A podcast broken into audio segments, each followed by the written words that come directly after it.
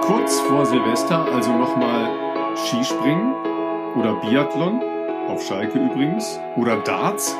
Leute, geht doch einfach laufen, wie wir im Bestzeit-Podcast von Philipp Flieger und Ralf Scholz. Und ist schon gelogen, oder? Wie geht's dir? Was laufen? Man glaubt es kaum, es geschehen noch Zeichen und Wunder. Vielleicht ein Weihnachtswunder. Ralf, ich uh. hatte Laufschuhe an. Richtig. Und, ich hab's sogar äh, schon gehört. Ich, hab's ich wollte gerade sagen, meine Frau hat mich direkt verpetzt. Sie hat gesagt, es ist nicht zu glauben, dass der zum Jahresende doch nochmal die Laufschuhe anhat. Was soll ich sagen? Es war schön. Also wenn man es erstmal schafft, ähm, irgendwie Schuhe anzuziehen und rauszugehen und dann natürlich noch, in dem Fall äh, bin ich ja mit Barbara gelaufen, das noch in Begleitung machen kann. Ja, super. Ähm, erster Weihnachtsfeiertag sage und schreibe mal wieder zwölf Kilometer gelaufen. Unfassbar. Ich habe es nicht ganz verlernt. Kennst du, ich, ich habe den, den Lauf der urbanen Kulturen gemacht. Kennst du den? Nee. Nee? Nee, habe ich noch nicht gehört. Das ist ganz einfach. In Köln in der Stadtmitte loslaufen und zu uns rauslaufen. Läufst du ah. durch ungefähr 58 unterschiedliche Kulturen, Lebensweisen, Stadtviertel, Regionen, Klimazonen, whatever. Bist du, das wäre aber natürlich die Frage, das klingt, äh, klingt erstmal nicht schlecht. Ich bin eigentlich ein Fan davon, zum Beispiel, also nur von einer Strecke woanders hinzulaufen. Macht man natürlich selten, wenn man zu Hause ist, weil Start und Endpunkt ist ja der gleiche. Aber zum Beispiel Auto wegfahren, äh, jetzt ja mein BMW-Partner äh, bisschen weiter außerhalb, da kann man auch easy ein 20er One-Way machen nach Hause. Ist eigentlich ganz geil. Ja gut, Easy 20er, da, da habe ich schon wieder ganz viele Fragen. Easy, Easy ich kann das noch nicht mal aussprechen, ne? und easy 20er nach Hause, ja, da habe ich ganz, ganz viele Fragen und äh, nur Kopfschütteln als Antwort darauf. Aber ja, tatsächlich ähm, haben wir das früher auch häufiger gemacht, jetzt zuletzt sogar weniger. Ich weiß gar nicht genau warum. Also wir sind ja gerne in Köln mal in der Stadt und dann kann man eigentlich in einer geraden Linie ähm, rauslaufen zu uns. Das sind ziemlich genau zehn Kilometer, je nachdem, wo man losläuft, ein bisschen, ein bisschen länger. Ja, aber ziemlich genau zehn Kilometer. Man kann den Weg nicht mit dem Auto fahren. Man kann das mit dem Fahrrad fahren, aber man kann das nicht mit dem Auto fahren. Ne? Weil dann, also Fußgänger, ähm, Eisenbahnbrücke zum Beispiel über den Rhein drüber und solche Sachen. Ne? Also das ist zum Beispiel auch ein, ein crazy Part dieses Laufs, ja, wenn man ähm, am Dom vorbeiläuft zwischen Weihnachten und Neujahr, oder es war sogar ein Tag vor das Weihnachten. Das glaube ich sofort das ist natürlich absurd voll, ja, dann über die äh, Fußgängerbrücke äh, noch viel vollerer. Und dann taucht man halt ein in äh, Bahnhofsviertel, also ne, nicht Hauptbahnhof, sondern ähm, Messe Deutz. Dann geht's halt rüber nach Kalk, ja, ähm, stark ähm, ja, türkisch geprägt, äh, sehr viel Einkaufsgewusel und, und man, man kommt durch grüne Teile, durch Parks, Straßen, äh, stinkende Kreuzungen, da ist wirklich alles dabei. Ja. Die Aber organisatorische Frage, easy. die ich ja. mir stelle, ist, bist du, also bist du offensichtlich mit dem Vorsatz äh, irgendwo in der Stadt gewesen, dass du zurückläufst. Ja. Also Vorsätzlichste Attentat auf die Fitness gemacht. Ja, sozusagen. Also ich meine, du bist ja dann quasi in die Stadt, ähm, hattest Laufsachen schon an oder weiß nicht, warst du, was weiß ich, es war ein Schwimmwettkampf deiner Tochter und du hattest, äh, warst da zum Zuschauen, aber hast Laufsachen mitgenommen, dich dort umgezogen und bist dann zurückgelaufen. Oder bist du schon in Laufsachen mit öffentlichen Verkehrsmitteln in die Stadt gefahren, um zurückzulaufen? Da gibt es so viele Fragen, die sich hier anschließen. Also mit öffentlichen in Laufklamotten irgendwo hinfahren. Das, das fände ich interessant. In Köln würde es mich nicht wundern. Nee, würde sich auch keiner doof angucken. Also ja, genau, genau. Das, das wäre ganz normal. Nee, das Einzige, wo die Leute äh, immer so ein bisschen doof gucken, wenn ich mit, ähm, mit kurzen Laufhosen Stimmt, ich vergesse ja, dass du bei jeder Temperatur, ja, auch bei Minusgraden, natürlich in stylisches, in stylisches Café reingehe, da wirst du schon mal doof angeguckt, ja. Ah, okay, okay. Ne, aber nee, ähm, tatsächlich ist mein Auto ja ein Stück Lebensraum. Ja, also ja du hast immer alles dabei. Ich habe immer alles dabei. Ähm, das ist gut. Das ist gut. Manchmal vergesse ich aber auch wesentliche Elemente. Also das ist übrigens gerne mal die Hose, was es dann wirklich nervig macht. Ja, ne, also Schuhe, kannst Schuhe, nicht laufen, ne? Ja, das, äh, also das ist wirklich ätzend. Ne? Also tatsächlich ist es mir einmal passiert, da wollte ich auch ein bisschen länger, das ist schon, schon einige Jahre, ja, da wollte ich aber auch ein bisschen länger laufen. Da bin ich dann nach Frankfurt gefahren zum Arbeiten und wollte dann anschließend laufen und hatte tatsächlich kein Oberteil dabei. Ja, also kein T-Shirt, gar nichts. Ja? Sommer, 30 Grad, wo ist das Problem? Ja, du bist ja so ein XCV, ich nicht. Ja, äh, tatsächlich bin ich dann im, im Hemd gelaufen. Also in, im Moderationshemd. Geil. Ja, ich glaube sogar, sogar zehn, zehn Kilometer oder so, I don't know, ja, aber ich hatte sonst alles dabei, nur ich hatte kein, wirklich noch nicht mal irgendein schimmeliges T-Shirt in der Ecke liegen, einfach nicht dabei, ja, sondern bin dann im Oberhemd gelaufen. Das ging, fand ich sogar erstaunlich gut, weil in der Regel ist der, ist ja, sagen wir mal, so ein bisschen hochwertige Hemden sind ja feine Baumwolle. Wir machen ja, jetzt direkt sehr, Schleichwerbung. Wir machen jetzt direkt Schleichwerbung für Hemdenhersteller. Ich weiß, dass es Oh nee, ich weiß es nicht, aber ich glaube, es gibt jetzt ähm, hier Olymp, Leute. Olymp-Hemden, wenn ihr uns sponsern wollt, wir nehmen gerne äh, Placements hier an. ah, und ich glaube, dass die doch mal geworben haben oder vielleicht immer noch damit werben, dass die zumindest eine Linie ihrer Oberhemden auch ähm, extrem, äh, was weiß ich, äh, schweißresistent und anti-wrinkle, so, also Knitter und so, so ja, ist. Okay, okay. Mhm. Äh, genau, atmosphärisch ist. Ja, das kenne ich. Kenn vielleicht ich ist es, vielleicht ist es auch nicht, und die kommen aus meiner schwäbischen Heimat, die sind nicht weit weg von äh, Schleich, Schleichwerbung. Genau, also jetzt erstmal direkt Schleichwerbung. Das ist doch Spätzelwerbung, das höre ich doch schon. Un ungesponsert, wir kriegen kein Geld dafür, aber vielleicht korrigiert ihr mich auch, falls jemand zuhört, der bei Olymp arbeitet, vielleicht erzähle ich auch kompletten Murks. Und falls ich das richtig erzähle, dann nehmen wir gerne zukünftig Werbeplacements von euch an für Oberhemden, für den Fall der Fälle, dass man gut aussieht bei den Business-Terminen, aber falls man mal kein T-Shirt zur Hand hat wie Ralf, dass man auch einfach entspannt mit dem Hemd direkt danach einen Dauerlauf also, starten kann. Wie gesagt, ich war wirklich sehr positiv überrascht, weil sich das echt gut angefühlt hat. Also ich hatte allerdings Schweißflecken auf dem Hemd. Das soll, sollte eigentlich nicht sein, ne? Dann war es kein Olymphemd, sage ich jetzt einfach mal, so wie es ist. also jedenfalls, wenn man äh, eine Basisausrüstung immer im Auto hat, das schadet sich ja nicht. Nee, das stimmt. Hast du das nicht? Hast du nicht eine? Äh, auf gar keinen Fall. Immer, nein? Nee, ähm, ich hab, ich hab, äh, ich habe hier im Raum nebenan wahrscheinlich ungefähr 30 Paar Schuhe und ich bin dann so, kennt ihr John Wick?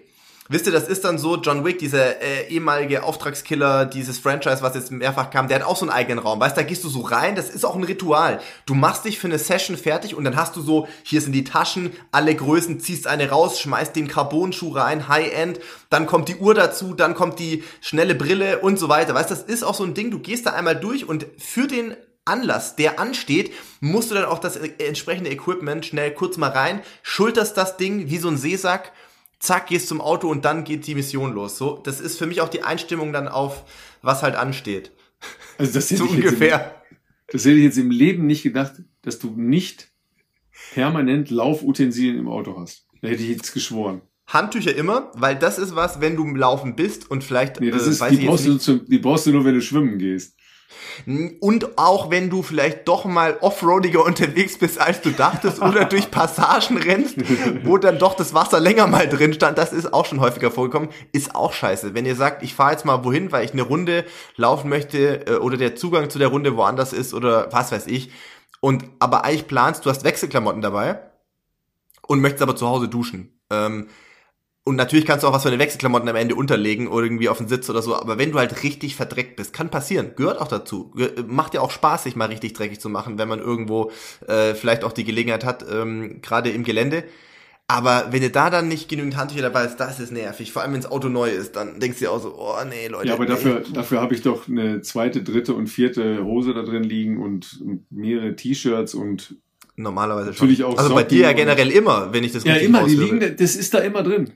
Ja, da liegen halt auch keine Sachen zum Schwimmen immer drin und da liegt im Zweifel auch ähm, und jetzt um den Leuten wieder ein Bild im Kopf zu geben, weil ich bin so ja immer, ich also bin ja immer jemand, der gerne Leuten ein Bild äh, vermittelt, ob das jetzt mit der Realität so viel zu tun hat, sei jetzt mal dahingestellt, aber ihr müsst euch jetzt auch Ralfs Auto vorstellen, weil die, der, der Gedanke oder die, die Fragen, ich sehe die Fragezeichen bei euch zu Hause jetzt eh schon vor, vor den Augen, die denken sich jetzt so, hm, was hat Ralf wohl, was fährt Ralf wohl für ein Auto? Und ich, ich, ich nehme es euch ab, ich sag's euch, wie es ist. Ralf hat so einen richtig krassen ähm, Pickup-Truck einfach auch, so aus den USA, so ein 4x4, so richtig hoch einfach auch ähm, ich weiß gar nicht, was für Marken den herstellen. Und da, da passt dann aber auch alles rein, wisst ihr? Weil in dieser Ladefläche, die natürlich abschließbar ist, da kann natürlich ein Zeitfahrrad rein, da kann ein Neoprenanzug rein, da können 27 Paar Laufschuhe rein, plus entsprechende Outfits, lang, kurz, Trainingsanzug für danach, damit man auch stylisch äh, dann sein Chai Latte noch äh, trinken kann, falls man mal in die Stadt läuft und dort abgeholt wird.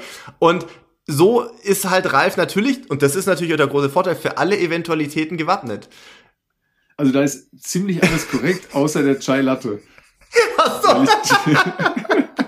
ich trinke nur schwarzen Kaffee.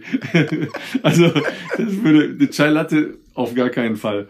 Ne? Aber ich, sagen wir mal so, ich pflege in geräumigen Autos äh, mich zu bewegen, weil ich ja eine Menge mitnehmen muss.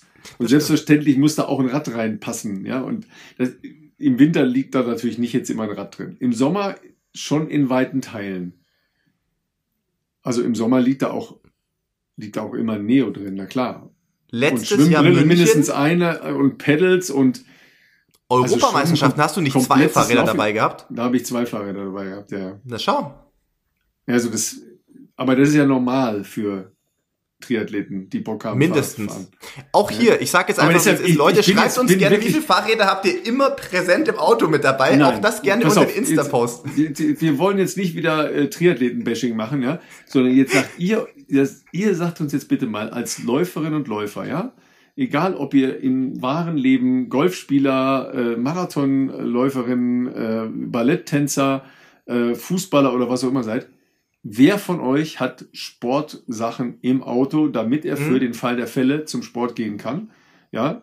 Ähm, und das finde ich spannend. Einfach spannend. oder mehrfach, ja, weil ich hätte, nochmal, ich hätte sehr viel Geld verloren, weil ich hundertprozentig davon ausgegangen wäre, dass du auf jeden Fall Laufschuhe und eine äh, und ein gut gut zählt du, der Golfbag zählt das als Sportsachen? Nein. Ich muss kurz nachdenken, nein. Das ist ein Anlageunternehmen. Das ist eine Finanzanlage. Ja. ja, also habt ihr Laufklamotten immer dabei im Auto, damit ihr, falls ihr mal liegen bleibt, ja, ähm, oder euch äh, eine Vollsperrung auf der Autobahn trifft, whatever, laufen gehen könnt, wenn ihr Bock habt. Spannende Frage. Auf jeden Fall. Vielleicht sagt das, das wird eine gute Folge. Das, das, ich, das merke ich jetzt schon. Nach den ersten zwölf Minuten weiß ich, dass das heute eine gute Folge wird. Auf jeden Fall. Das liegt allerdings äh, nicht nur an unserer aufgeräumten Stimmung, sondern äh, auch an unserem äh, Gast, äh, an Julia Lage. Ganz, ganz spannend. Effizientes Laufen für mehr oder weniger flexible Menschen. Also jetzt nicht erst in flexibel in ihrer Herangehensweise ans Leben, sondern Flexibility of the Body aber tausend andere Gedanken, ja, über Luftballons und schwere Köpfe und äh, also ganz, ganz spannend. Ihr könnt euch da schon drauf freuen, auf jeden Fall. Ne? Was ist denn jetzt eigentlich mit Silvesterlauf? Gehst du noch zum Silvesterlauf jetzt am Wochenende? Mm, es war mal äh, Thema bei uns. Bei uns meine ich jetzt bei meiner Frau und bei mir, ähm, denn die hatte sich durchaus überlegt, hier zu starten, spontan, wahrscheinlich nachzumelden. Ähm, in, in, in, Regensburg? Gibt es in Regensburg einen Silvesterlauf? Äh, nee, tatsächlich in Regensburg, oh, nee, in Regensburg gibt es, glaube ich, immer noch keinen Silvesterlauf. Es gibt einige in der Umgebung. Es gibt einen in Amberg, das ist nicht so weit weg, dreiviertel Stunde oder so im Auto. Es gibt einen in St. Hallanden, der auch in der Region sehr beliebt ist. Das ist von uns wahrscheinlich auch eine halbe, dreiviertel Stunde, würde ich mal schätzen. Richtung, allerdings andere Richtung, Richtung Niederbayern, Richtung ähm, Abensberg. Und es gibt in Säubersdorf einen Silvesterlauf, oder gab es zumindestens das ist eher aus der Richtung, wo Johnny Coller herkommt, aus Fehlburg, dort aus der Ecke. Also alles so 30 bis 45 Minuten entfernt. Und ähm, ja, Santa die, die Orte, die Orte finde ich aber, wenn ich sie bei Google eingebe, weil das klingt alles nicht jetzt nach Weltstadt. Easy, easy. Ich sag also, dir okay. eins, Ralf. Ich kann das, ich kann das off Record nachher sagen. Ähm, ich kann es jetzt nicht on. Ich will das nicht. Ich will das jetzt nicht sagen in der Aufnahme, aber ich habe eine sehr prominente Läuferin. Ähm, sehr prominente aufstrebende Läuferin, äh, die mich äh, kontaktiert hat bezüglich eines dieser drei Läufe. Ah, ich sage okay. jetzt nicht welchen. Und äh, da ein paar Informationen von mir dazu wollte, äh, auch mit der Frage, ob ich gegebenenfalls äh, pacen könnte, so würde ich es mal sagen. Mm, okay. Und ähm, jetzt ja, will ich natürlich eine, schon wissen. Naja, das eine hängt natürlich davon ab, so ein bisschen, also wenn ich jetzt als Family da hingehe und meine Frau läuft, dann kann ich nicht pacen. Ähm, ja, ja. Auf gar keinen Fall liegt das an meiner nicht vorhandenen Form, sondern ähm, es, es liegt auf jeden Fall an den familiären Verpflichtungen, denen ich natürlich als äh, verantwortungsvoller Familienvater auch nachkomme und natürlich auch äh, da gerne zurücktrete und sage, ich kümmere mich um unsere Tochter, während äh, äh, Barbara dann da laufen kann. Nee, also das, ich kann das tatsächlich erst äh, vielleicht nächste Woche auflösen, falls der äh, Umstand so eintritt. Äh, wir können nach der Aufnahme das kurz besprechen, weil es tatsächlich relativ witzig ist. Äh, oder was heißt, also auch spannend auf jeden Fall. Ähm, Aber wie du jetzt siehst, ist, obwohl man diese Namen jetzt keine Weltmetropolen sind, die ich jetzt genannt habe, ist durchaus, äh, sind die auch im deutschen Spitzenbereich offensichtlich auf dem Schirm. Und ähm, ja, es sind alles schöne, glaube ich, so das kann man sagen, obwohl ich jetzt an keinem der Läufe bisher teilgenommen habe, aber ich kenne natürlich genügend ähm, Menschen in meinem persönlichen Umfeld, die an einigen davon schon teilgenommen haben. Und das sind halt schöne Traditionsveranstaltungen, die, ähm, die wichtig sind und die cool sind und die auch, finde ich, ähm, ja, geschützt gehört, klingt jetzt komisch, aber ich finde es natürlich schön, wenn jemand sich überlegt, vielleicht Silvester laufen zu wollen, dass man daran teilnimmt, ob das jetzt ein Spaßlauf ist oder was Ernsteres ist, äh, das ist ja jedem selber überlassen. Es ist schön, dass es Leute noch gibt oder Vereine und, und so Abteilungen, die sich sowas noch, die sowas ausrichten und deswegen ja, schöne, schöne Geschichte. Ähm, also auch nochmal hier bisschen ähm, äh, Schleichwerbung, in Anführungszeichen, natürlich nur im besten Sinne Schleichwerbung und ein Appell an euch, wenn ihr heute diese Folge hört und es ist ein Freitag, ihr hört das direkt an dem Tag, wo es rauskommt und seid kurz entschlossen. Sonntag ist ja dann äh, erst Silvester, das heißt, ihr habt auch noch ein bisschen Zeit, ähm, euch da anzumelden. Ich gehe mal nicht davon aus, dass die Nee, sind die ausverkauft, das glaube ich. Also ich meine, also geht doch, geht doch einfach zu den, zu eurem nächstgelegenen äh, lokalen oder regionalen Silvesterlauf, genau. weil die genau, können es genau. alle, alle gut gebrauchen. Absolut. Ihr könnt Sonntag nirgendwo mehr äh, einkaufen, außer an den Tankstellen oder Kiosken eures Vertrauens. Richtig. Ähm, das ist ja der Vorteil jetzt der Lagerung der beiden Feiertage Heiligabend und, und Silvester da an Stimmt. den jeweiligen Sonntagen. Go for it. Ne? Also wir sind ja ähm, ein bisschen anders unterwegs gerade. Ähm, wir haben heute schon Triathlon gemacht. Also einer ist äh, gelaufen, einer geschwommen und einer Rad gefahren. Okay. Ja, Darf ich raten, wie es war? Das ist, ich würde, ich ist, ist zu einfach. Ist zu einfach. Also, ja, okay, Lassen wir weg, ist zu einfach. Ja, ja ich, ich, ist wahrscheinlich wirklich einfach. Also, ja, ähm, es ist äh, zu einfach. Ähm, und wir machen am Samstag ähm, einen Lauf. Ähm, einer läuft fünf, einer zehn, einer zwanzig. 20, Ralf, was geht bei dir, ey? Wer, wer hat doch keiner gesagt, dass ich das machen muss? Quatsch. Das war meine Vermutung. Auch das lösen wir nächste Woche auf. oder am Ende, am Ende der Folge, oder am Ende der Folge, äh, gebe ich noch ein paar Hinweise. Ja, ja also ja. jedenfalls, ja, so, ne, so gehen wir es mal an. Ja, weil, äh, ich, das, hatte ich ja glaube ich schon mal gesagt, ne, so, so richtig Silvesterläufe habe ich nicht so gefunden in, ähm, in, in Holland. Also das war mir jetzt auch ehrlich gesagt nicht bewusst, dass die nicht so, also es gibt jetzt auf jeden Fall nicht, was wir haben, so auch so ja, flächenmäßig doch irgendwie eine Abdeckung, dass es überall mehr oder weniger große äh, Silvesterlaufveranstaltungen gibt. Das gibt's hier nicht. Also da vielleicht auch, also habe ich noch nie hinterfragt, weil man ja oft dann immer noch die deutsche Brille aufhat. Vielleicht ist das in weitesten Teilen doch ein regionales Phänomen oder anders gesagt ein äh, in anderen Regionen eben das Phänomen, dass es das gar nicht so gibt. Ähm, natürlich kennen wir in äh, Barcelona, äh, Madrid gibt es glaube ich recht bekannte, auch teilweise sehr gut besetzte Läufe. In Deutschland gibt es einige. Wir kennen sicherlich Peuerbach in Österreich. Wir kennen äh, ich glaube, in Frankreich gibt es ein paar. Es gibt in Brasilien natürlich einen ganz großen, das ist der in Sao Paulo, Sao wenn mich nicht alles täuscht. Mhm, genau, ja. der wirklich gigantisch riesig, also wirklich. Aber da ist natürlich jetzt Sommer, ne? Also das ist noch eine andere Herausforderung. Ja, das ist da teilweise brutal heiß. Richtig, richtig. Aber kann ja genauso gut sein, dass es wirklich auch Regionen gibt. Nehmen wir mal jetzt hier, du hast Holland genommen oder who knows, ich kenne mich jetzt in UK zu wenig aus, aber vielleicht ist das da einfach nicht das Ding, dass man an am Silvestertag ähm, so eine Laufveranstaltung macht, weil das war ja in Deutschland, allein in meiner schwäbischen Heimat, guck mal, da gibt's ja wahrscheinlich allein um Stuttgart oder Umgebung, fallen mir schon mal ein, es gibt, äh, klar, Klassiker Bietigheim, der ja auch überregional bekannt ist, es gibt aber auch in Stuttgart-Weil im Dorf einen Lauf, es gibt in Backnang einen Lauf, es gibt, äh, also das ist ja Umkreis von paar Kilometern äh, und die sind alle, also gut, Bietigheim natürlich wirklich groß, aber auch die anderen sind jetzt nicht keine kleinen Läufe. Äh, nehmen wir jetzt mal Backnang, da ist auch ein Marcel Fehr und so schon mitgelaufen, äh, Weil im Dorf, paar von den Sindelfinger-Kollegen von früher, die sind dann teilweise schon vorne auch nicht ganz, äh, ganz so langsam. Und äh, da ist es wirklich, findest du, findest du fast, äh, also ja, hast du fast ein Überangebot. Ja, absolut. Also ist, ist ja, hat ja auch immer sowas, ne? Nochmal so, habe ich eigentlich mal erzählt, dass ich fast bei einem, bei einem Double Feature, warum habe ich denn das eigentlich damals nochmal gemacht? Da, da waren wir zu Silvester in Berlin. Und da haben wir. Äh, Und da gibt es einen Neujahrslauf auch, oder? Ja, da haben wir nämlich zwei Läufe gemacht.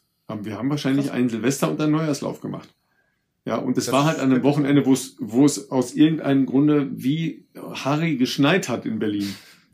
Das ja? kommt auch nicht so häufig vor, glaube ich, oder? Also ja, also jedenfalls in der Ausprägung, es war so 10 oder 15 Zentimeter Neuschnee, ja, was ja zum Laufen eigentlich total geil ist, ne? Also ich finde das super, weil dann das knirscht dann so, ne? Dieser Schnee ja. knirscht dann so, ja. Aber wenn man dann von einem ehemaligen Leistungsgeher gejagt wird, oh Gott, ja, also der war, glaube ich, eher so Ü70, ja, okay. Und äh, so ein drahtiger Kerl, ja, der, der ließ einfach nicht locker. Das war anstrengend. Wahnsinn. Das war aber, glaube ich, der zweite Lauf. Also das war, aber der Silvesterlauf war irgendwie auch nicht an Silvester. Der war irgendwie, glaube ich, am 29. und der, und dann war das vielleicht der Neujahrslauf. Das kann sein. Also es war jedenfalls so zwei oder drei Tage dazwischen. Da musste ich, musste ich mich schon anstrengen, um von einem Altersklassengeher nicht vernichtet zu werden. ja, aber der war frischreif, das ist der große Unterschied. Weißt der war nicht vorbereitet. Ja, ist klar. Wenn ich das mal glauben könnte, da ist nichts Wahres dran. So, wie wir alle vorbelastet sind, ja, durch das, was wir äh, vermeintlich meinen, äh, cool zu machen beim Laufen oder eben nicht, das alles besprechen wir jetzt äh, mit äh, Julia Lange, ja. Und ich sage es wirklich nur an dieser Stelle und einmal, ja, weil es geht äh, um, um ihre spezielle Form der Angebote von Laufseminaren. Ähm, wie das genau sich verhält und so weiter, wird sie uns gleich erklären. Ähm, wer sie auf diesen Trip gebracht hat, wird sie auch erklären. Ja, ähm, und ich, ich sage es mal andersrum. Sie hat einen Ehemann, der auch ein bisschen Sport machen kann. Ja, also ein bisschen. Ja, so ein bisschen Schwimmen, Radfahren und Laufen. ja, war mal, war mal vorne da auf so einer Insel, da Hawaii heißt die, ja. Äh, also natürlich Patrick Lange, ne? könnt euch die Folge gerne auch nochmal anhören hier bei uns. Ähm, aber mit Julia reden wir heute über Lauf, Effizienz und Effektivität und das ist hochspannend. Ja, und da ist sie auch schon. Julia Lange, herzlich willkommen bei uns im Podcast. Wir versuchen ja immer zum Jahresende auch nochmal so ein bisschen ähm, ja, ich sag jetzt mal Specials. Im Prinzip ist natürlich, sind alle Folgen mit unseren Gästen natürlich toll. Freuen wir uns immer, wenn jemand zusagt. Aber wir versuchen natürlich zum Jahresende und auch mit Ausblick auf das neue Jahr, und da haben ja viele Leute vielleicht auch schon wieder große Ziele, ähm, entweder Experten oder äh, dergleichen hier einzuladen. Wir freuen uns sehr, dass du heute dabei bist als sozusagen Expertin für Lauftechnik Seminare. Da kommen wir nachher noch detaillierter drauf. Aber wir starten jetzt mal ganz entspannt rein. Wie geht's dir? Wie waren die Weihnachtstage? Ist ja bei manchen stressiger, bei manchen weniger stressig. Und äh, wo bist du gerade? Mhm. Erstmal danke, dass ich da sein darf. Ähm, Freue mich sehr. Ich bin ja emsige Hörerin eures Podcasts. Insofern ist das jetzt ein ganz komisches Gefühl oder witziges Gefühl, mal auf der Seite zu sein, wo man dann weiß, okay, hm, da hört man sich selber mal. Mhm. Ja, wo bin ich gerade? Ich bin gerade in Salzburg bei uns zu Hause. Ähm, das jetzt auch schon seit ungefähr einer Woche und Weihnachten ist grundsätzlich bei uns schön gewesen. Uns hat jetzt leider Corona erwischt, beide. Ähm, also Patrick und mich, genau, wir haben das dann im Krankenbett verbracht, ähm, beide aber mittlerweile auf dem Wege der Besserung. Insofern hatten wir sehr ruhige, besinnliche und entspannte Weihnachten. Genau. Also das ist natürlich, ja, das ist natürlich nicht so erfreulich so, nee, mit Corona. Nicht, ne? Ralf kennt's ja, jetzt kürzlich erst leider auch wieder äh, vor paar Wochen erwischt. Ja, genau. Ja, es geht halt einfach gerade um, aber Brutal. Wie gesagt, ähm, jetzt relativ gut davon erholt. Patrick ist auch schon wieder am Trainieren und insofern Haken dran gemacht. Und jetzt sind wir bestens äh, immunisiert für das kommende Jahr und haben die Sache einmal weg, würde ich sagen. Man muss immer genau. das Positive sehen, ja, so, ja genau. So habe ich das versucht auch zu, für mich zu interpretieren dann, ne? dass man denkt, okay, jetzt bist du erstmal eine Weile irgendwie raus aus der Nummer. Ne? Sag mal, mhm. ähm, erstmal stellt sich eine grundsätzliche Frage. Du warst ja im Prinzip schon auf einem sportlichen sehr, sehr guten Weg. Das heißt, du warst beim Triathlon angelangt, also bei den Menschen, die die Vielfalt lieben, die die Abwechslung lieben, die das Besondere lieben, das Außergewöhnliche. Wann bist du denn auf den Irrweg des Laufens wieder zurückgekommen? ich wusste, was kommt. ähm, eine, das ist eine gute Frage. Ähm, eigentlich würde ich sogar sagen, dass der absolute Ursprung das Laufen für mich gewesen ist, was den Ausdauersport oh. angeht. Ähm, man muss dazu sagen, ich habe eigentlich gar keine besondere Geschichte im Ausdauersport selber. Ich habe immer wahnsinnig viel Sport gemacht, aber sehr, sehr abwechslungsreich. Viele Teamsportarten, Leichtathletik, da auch eine leichtathletische Ausbildung genossen, davon profitiere ich. Und ähm, genau, habe ganz normal Vollzeit gearbeitet und nebenberuflich im ähm, Fitnessstudio als Trainerin und in der Freizeit mir dann die Laufschuhe angezogen und belaufen gegangen. Ähm, ohne da viel drüber nachzudenken, einfach aus reiner Freude an der Bewegung. Deswegen ist das schon so das ursprünglichste, was ich jemals gemacht habe. Und ähm, genau, bin erst über Patrick zum Triathlon gekommen, muss man sagen. Ja. Also das liegt natürlich nahe, wenn der Ehemann äh, Ironman-Weltmeister ist, äh, dass man da irgendwo nicht ganz umhin kann, von diesem äh, Virus auch angesteckt zu werden, in dem Fall im positiven Sinne, äh, genau. und sich da auch ausprobiert. Das ist natürlich extrem naheliegend, auch wenn man die ganzen Highlight-Rennen äh, live vor Ort und überhaupt alles miterlebt. Das äh, Ralf, ich war noch nicht auf Hawaii live dabei als Zuschauer, ne? Wer weiß, ob ich nicht sonst auch mal mit dem Schwimmen anfangen würde. Also vielleicht muss ich mir das dann irgendwie mal als Zuschauer irgendwie mal geben. Wer weiß, ob ich dann doch noch sage, okay, mein Gott, ich gebe mir das und versuche mal vernünftig schwimmen zu lernen. Äh, bisher hat aber das Laufen auch noch gereicht, muss ich sagen. Ähm, aber das ist natürlich spannend, genau zu sagen, ähm, dass du diese, also einerseits das ist ja erstmal äh, total krass. Ich bewundere das wirklich äh, äh, wahnsinnig, wenn jemand äh, drei Sportarten sich gleichzeitig gibt und das idealerweise auch noch alles drei gleichzeitig ziemlich gut kann. Ich sehe das ja immer bei mir so, bei mir hat's halt immer nur fürs Laufen gereicht, weil da musste man auch nicht viel können, außer äh, vielleicht ein Bein vors andere zu bringen. Aber ähm, das ist natürlich schon spannend, was Ralf sagt, dass du ja dann trotzdem einerseits jetzt ja schon auch eigene Triathlon-Erfahrung all das gemacht hast, aber trotzdem so ein bisschen dich äh, vertiefst sozusagen, natürlich auch mit, mit, äh, mit Kursen und was du gibst im, im Laufen. Was, was macht's Laufen für dich? Hm, ist jetzt ketzerisch vielleicht ein bisschen die Frage, noch ein bisschen besonderer als die anderen beiden Disziplinen oder im Verbund mhm. zusammen? Mhm, es ist Freiheitsgefühl und die Unabhängigkeit. Ähm, also mhm. das ist diese Einfachheit, die das Laufen einfach hat, dass man innerhalb von einer Minute sich die Schuhe anziehen kann und loslaufen kann. Und du brauchst fürs Schwimmen ein Schwimmbad, du brauchst fürs Radfahren eben das Fahrrad und das Equipment. Das heißt, du brauchst auch eine bestimmte finanzielle Voraussetzung, diesen Sport, sag ich mal, betreiben zu können. Und ähm, fürs, fürs, für einen Kraftsport, den ich auch liebe, brauchst du ein Gym. Und ähm, ja. ja, Laufen ist so eine, ich sage mal, auch uns äh, innewohnende Art der Fortbewegung, die eigentlich in jedem Menschen so drinsteckt und nur rausgekitzelt werden muss, die leicht umzusetzen ist. Und das ist so das, was das Laufen für mich ausmacht. Ja. Wenn du heute auf dein Laufen von früher schaust, ja, also jetzt ja doch mit einer ähm, Expertinnensicht darauf schaust, ähm, ja. wie würdest du dein damaliges Laufen äh, bezeichnen oder bewerten oder einsortieren? Mhm. Wieder eine richtig gute Frage. Ähm, ich bin, glaube ich, das beste Exempel für, ähm, ich habe die ganzen Phasen einmal durchgemacht und Wolfgang hat, also ich habe gelernt bei Patricks Lauftechniktrainer, das sollte man da noch erwähnen. Das ist mhm. Wolfgang Schweim und Wolfgang Schweim ist die Idee hinter den Konzepten und hinter den Seminaren, die wir lehren. Ähm, und ja, ich bin da bei ihm einmal durch die komplette Schule durchgegangen und es hat alles verändert. Also wirklich meinen kompletten Zugang zum Laufen. Ich war früher ähm, jemand, der sehr dissoziiert gelaufen ist, viel mit Musik gelaufen ist. Ähm, ich bin gelaufen, um irgendwie auch nicht in dem Moment zu sein, sondern mit den Gedanken woanders zu sein. Und ähm, ich habe sehr viel Kraftsport früher gemacht. Ich bin sehr kraftvoll gelaufen, ähm, sage ich jetzt mal. Ähm, wenig, wenig technisch. Das war ein Genau, es war ein schnelles Laufen schon früher bei mir auch, weil die Kraft einfach dafür da war, aber es war sehr ineffizient und unökonomisch. Und ich war durchaus ähm, erschöpft nach jeder Laufeinheit, das muss ich auch sagen. Also so ein lockeres Läufchen, das habe ich eher selten hinbekommen. Ja. Also war das eher so ein, so ein sich auspowern, weil, weil du sagst, okay, du hast halt äh, gearbeitet mhm. im Gym, ja, da dann sicher ja auch ähm, selber deine Übungen gemacht und so weiter. Und dann raus zum zum Gas geben. Zum, also ja, Philipp würde an dieser genau. Stelle sagen, zum geilen Baller. Ja, 100 Prozent. Ich war, ich habe, äh, das war auch wirklich was. Ähm, Florian Neuschwander war mir damals auch schon ein Begriff mit geil ballern mm. und den Hashtag habe ich ja, abgefeiert ja, ja. ohne Ende. Da habe ich mir damals gedacht, jawoll, genau so. Also ich kannte immer nur ein Gas und das war Vollgas und natürlich auch keine Ahnung von Training und irgendwie, das habe ich immer alles belächelt. Ach, ein Trainingsplan, das braucht man doch nicht. Naja, und dann kommst du halt mit einem Profisportler zusammen und dann kommst du so in diese ganze Blase und wirst auf einmal mit ganz vielen verschiedenen Themen konfrontiert, ob das jetzt eben die Technik ist oder inhaltlich, was so eine Periodisierung, Trainingsgestaltung angeht. Und da habe ich innerhalb kurzer Zeit sehr, sehr viel gelernt und am eigenen Körper auch erfahren dürfen, was das für einen Unterschied ausmacht, wenn man sich mit solchen Themen denn auch beschäftigt. Ja.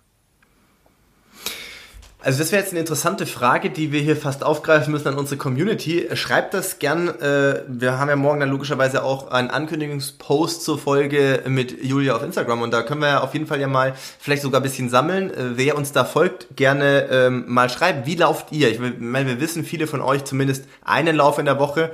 Idealerweise, äh, bei euch ist es meistens der längste Lauf, wie wir inzwischen erfahren haben, hört ihr ja auch mal einen Podcast. Ja, und, aber interessant wäre natürlich, hört ihr bei allen euren Läufen äh, irgendwas, ob es Musik oder Podcast ist, oder wie ist das bei euch? Also ich war jemand, der zum Beispiel, ähm, was wahrscheinlich, nee, weiß ich nicht, kann man auch nicht pauschalisieren, wahrscheinlich auch bei Leistungssportlern total unterschiedlich, aber ich kenn, kann, ja doch kenne wenige, die mit Musik laufen. Ich glaube, in meiner Bubble früher waren schon die, war die überwiegende Mehrheit, glaube ich, äh, ohne Kopfhörer, sage ich jetzt mal im weitesten Sinne unterwegs. Ausnahme mag vielleicht mal noch Laufband gewesen sein.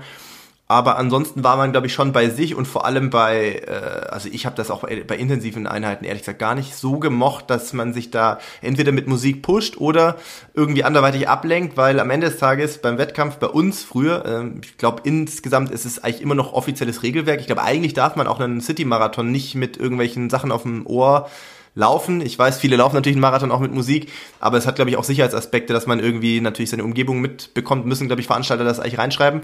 Aber für bei uns Profis war es ja so, im, im äh, Wettkampfmodus durftest du ja auch keine elektronisches Equipment außer deine Uhr nutzen sozusagen. Und das heißt, ich habe auch nicht den Sinn gesehen, sich vielleicht im Training noch abzulenken, wenn du, du musst ja im Wettkampf vielleicht auch mal mit schwierigen mentalen Phasen und, und, und, all die, der Einsamkeit des Langstreckenläufers womöglich war, ähm, klarkommen.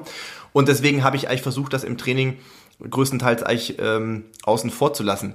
Ich kann aber natürlich auch verstehen, dass jemand vielleicht sagt, hey, das ist für mich, wie, genau wie du es gesagt hast, das ist der Ausgleich zu meinem Job oder Auszeit von was auch immer. Ich möchte rausgehen, ich möchte mich auspowern, ich möchte danach müde sein, ich möchte zufrieden im Bett dann liegen und einschlafen und da höre ich jetzt halt, keine Ahnung, Techno oder Metal oder was auch immer. ähm, was kann der, was kann der, was, was kann aus deiner Sicht den Unterschied machen? Du hast ja gesagt, dieses ähm, ähm, also dass du, dass du versuchst, bewusst mal in dich reinzuhören. Muss man das lernen? Ist das leicht? Weil ich könnte mir vorstellen, wenn jemand gewohnt ist, immer hm. Musik zu hören, ist es ja wahrscheinlich äh, erstmal hm. vielleicht eher öde im ersten Moment. Ja, das ist ähm, vor allen Dingen in der heutigen Zeit nicht leicht. Und ähm, weil ich das bei meinen Seminaren auch merke, habe ich mir angewöhnt, ähm, im Basisseminar, das ich mache, ähm, tatsächlich mhm. die Leute erstmal ja, mit einer Achtsamkeitsübung abzuholen. Mhm. Ähm, das, okay. äh, ich bin früher, also ich bin auch ausgebildete Pilates-Trainerin, habe viele Yogakurse selber besucht und wir bedienen uns auch bei den ähm, Lauftechnik-Seminaren ähm, von Inhalten von anderen Sportarten oder von mentalen Schulen. Und ähm, insofern habe ich mir gesagt, okay, wir steigen hier mal anders ein, damit die Leute überhaupt erstmal ankommen und bei sich selber ankommen können und ins Körpergefühl ja. gehen können. Definitiv ähm, ist etwas, was man lernen muss, ja, und wo man auch auf jeden Fall besser wird, je öfter und je länger man das macht. Und wir beginnen das erstmal im Stehen zu machen und übertragen das dann eben nach und nach auf die Laufbewegung, weil das dann natürlich einfach schwieriger ist, weil dann noch mehr Faktoren dazukommen. Aber ganz wichtiger Faktor, den du da nennst, ja. Ja, das ist spannend, dass man ähm, erstmal wieder lernen muss, sich auf das Laufen zu besinnen damit mhm. man laufen kann. Das äh, klingt so ein bisschen wie so, so, so eine Kreiselnummer, ja. Äh, also ich weiß gar nicht, warum ich nie mit irgendwas auf dem Ohr gelaufen bin, weil ich ja weder Profi, Profiläufer war noch ähm, die Wettkampfbedingungen so hatte. Aber ich, ich mag das gar nicht, dass ich so abgeschlossen bin. Ähm, und ich kann gleichzeitig, das haben wir auch schon ein paar Mal thematisiert, ich kann auch nicht mir jetzt irgendwelche schwierigen äh, Aufgaben oder Gedanken oder sowas mit in den Wald nehmen, weil da komme ich genauso mhm. schlau aus dem Wald wieder raus. Deshalb weiß ich eigentlich gar nicht so ganz genau, was ich die ganze Zeit mache beim Laufen. Ja, also es ist jetzt auch nicht so, dass ich mir bewusste Aufgaben setze. Klar, man hat jetzt ja irgendwie vielleicht eine Idee, was man jetzt machen will. Aber so gerade jetzt entspannte Läufe oder sowas, da muss man jetzt ja nicht größer drüber nachdenken, was man jetzt für ein Tempo läuft oder welche äh, welche Intervalle mhm. man hat oder sonst. Das, das fällt ja dann weg. Also ich laufe einfach. Wäre so. mal interessant, das rauszufinden. ja, ja, das ist wahr. Ähm, ja. Definitiv. Genau. Und ja. der nächste Step wäre dann natürlich für dich auch zu sagen, du ähm, hast dann auf jeden Fall etwas, worauf du dich eben fokussieren kannst, wenn du weißt, worauf du dich fokussieren sollst. Ja, also das ist gerade bei so langen Lau Läufen eine Key-Sache. Ähm, dass du dann einfach, wir nennen das einen Bodyscan, und einfach mal wirklich die verschiedenen Elemente durchexerzierst für dich. Und das ist dann auch wirklich so ein, ähm, ich sage jetzt mal, andauernder Prozess, der ist nie richtig zu Ende, weil je nachdem, wie sich der Untergrund ändert, ob du vielleicht bergauf oder bergab läufst, je nach Tempo gilt es dann, die entsprechenden Elemente wieder nachzujustieren und anzupassen. Und genau, das Ganze führt dann eben einfach dazu, dass du deutlich entspannter, lockerer und leichter laufen kannst und genau, insofern würde ich dir, du bist eh herzlich oder ihr seid beide herzlich eingeladen, mal in einem der Seminare vorbeizuschauen. Aber gerade bei solchen langen Läufen macht es total Sinn, den Fokus, ja, oder sich bewusst zu sein, wo richte ich meinen Fokus eigentlich drauf? Wo, wo bin ich gerade? Und das selber auch zu entscheiden und gar nicht unbedingt die Gedanken so fliehen, also fließen zu lassen, sondern wirklich zu sagen, darauf fokussiere ich mich jetzt und da bleibe ich jetzt. Da fallen mir direkt zwei Sachen ein. Äh, eine Frage, die geht euch direkt an Ralf. Achtest du, einfach Interessensfrage, weil bei Julia bin ich mir natürlich sicher, dass die, wenn sie laufen geht, sich eben scannt. Mhm. Ähm, Ralf, wenn du laufen gehst, hast du Momente dabei, also, oder, ja doch, hast du Momente dabei, wo du so ein, in dich gehst, laufe ich heute normal, also sind meine Arme irgendwie parallel, äh, Knie so wie sonst, also, weil bei mir ist es schon so gewesen, nicht bei jedem Lauf, das ist unmöglich, aber ich mache interessante Zeichen hier gerade in unserer Aufzeichnung, keine Ahnung, was hier gerade passiert. Ähm, es ist ähm, schon so, dass ich bei intensiven Sessions früher, wenn es auch so lange Sachen waren meistens, wenn es kurz war, dann ging es meistens, aber wenn es jetzt lange Einheiten waren, innerhalb von einem, sagen wir mal, von einem 30 Kilometer Lauf mit Warm-up, Cooldown und irgendwelchen eingebauten Marathon-spezifischen Intervallen, ist natürlich schon so, dass man sich gerne mal dabei ertappt in der zweiten Hälfte oder im letzten Drittel, dass man nicht mehr so sauber läuft, weil man halt vielleicht auch erschöpft ist als am Anfang. Das kann sich auf viele Arten äußern, dass man vielleicht so ein bisschen so einen Knick hat auf eine Seite. Man merkt, dass dann irgendwie an der Seite die Rippenbögen eher verspannen oder dass die Arme nicht oder die Schultern nicht mehr locker sind und oder man versucht sich abzulenken vom eigenen Leid aktuell, dass man versucht sich mehr auf Armarbeit zu konzentrieren oder äh, geht die Ferse noch so Richtung Gesäß wie sonst am Anfang oder keine Ahnung, so äh, eigentlich Kleinigkeiten. Manchmal hilft es aber auch, sich einfach vom Moment auch ein bisschen dann abzulenken, äh, wenn man halt gerade irgendwie am Suffern ist. Und ähm, deswegen, das geht ja aber auch auf einer, muss ja nicht in einer, in einer wie soll ich sagen, einer krassen Tempoeinheit sein. Wie ist es bei dir, wenn du laufen gehst? Du gehst jetzt sechs Kilometer im, was ist das jetzt? Muss ich überlegen, Kölner Stadtwald. Nee, wo, wo, wo läufst du immer? Im, da halt bei dir ums Eck quasi laufen. äh, von deinem Gutshof aus gehst du dann da raus. Und dann, ähm, wie ist es dann? Wenn du dann gut einmal umrundest, äh, achtest du mal auf sowas? Oder? Also ich schicke dir mal ein Erdkundebuch und dann reden wir noch über Stadtwälder und so weiter. also mein, äh, mein Revier ist ja erstmal der Königsforst. Ja? Königsforst, sorry. Ja, das ist halt ganz ja. woanders, aber ist egal. Das ist ja jetzt auch nicht die Frage, sondern das, ähm, was uns alle drei natürlich einen Hauch unterscheidet von einem, sagen wir mal, Läufer, der vielleicht äh, später erst dazugekommen ist, dass wir alle eine leichtathletische Grundausbildung haben. Das ja, verändert schon mal ähm, in, in, in eine Bewusstmachung des Laufens erstmal vom Ursprung her. Dass man das jetzt bei jedem Lauf macht, mhm. ist noch was anderes. Aber wir haben ja erstmal alle von dieser leichtathletischen Grundausbildung, Lauf-ABC, äh, was äh, hat man für Positionen bei unterschiedlichen Geschwindigkeiten und so weiter und so weiter. Körpergefühl, ja. Eine, erstmal eine Vorstellung und auch ein Körpergefühl. Dieses Körpergefühl muss natürlich nicht mit der Außenbetrachtung übereinstimmen, ja. Ähm, ein ja. wichtiges Thema, äh, wo ich gleich ähm, auch noch ein paar, ähm, paar Fragen und uh, wirklich große Interesse daran habe, äh, Julia, wie du das siehst. Weil man sich ja in seiner Eigenwahrnehmung irgendwann eingegruft hat. Diese mhm. Ein Eigenwahrnehmung äh, muss ja überhaupt nicht ähm, einhergehen mit einer tatsächlich ökonomischen Form des Laufens.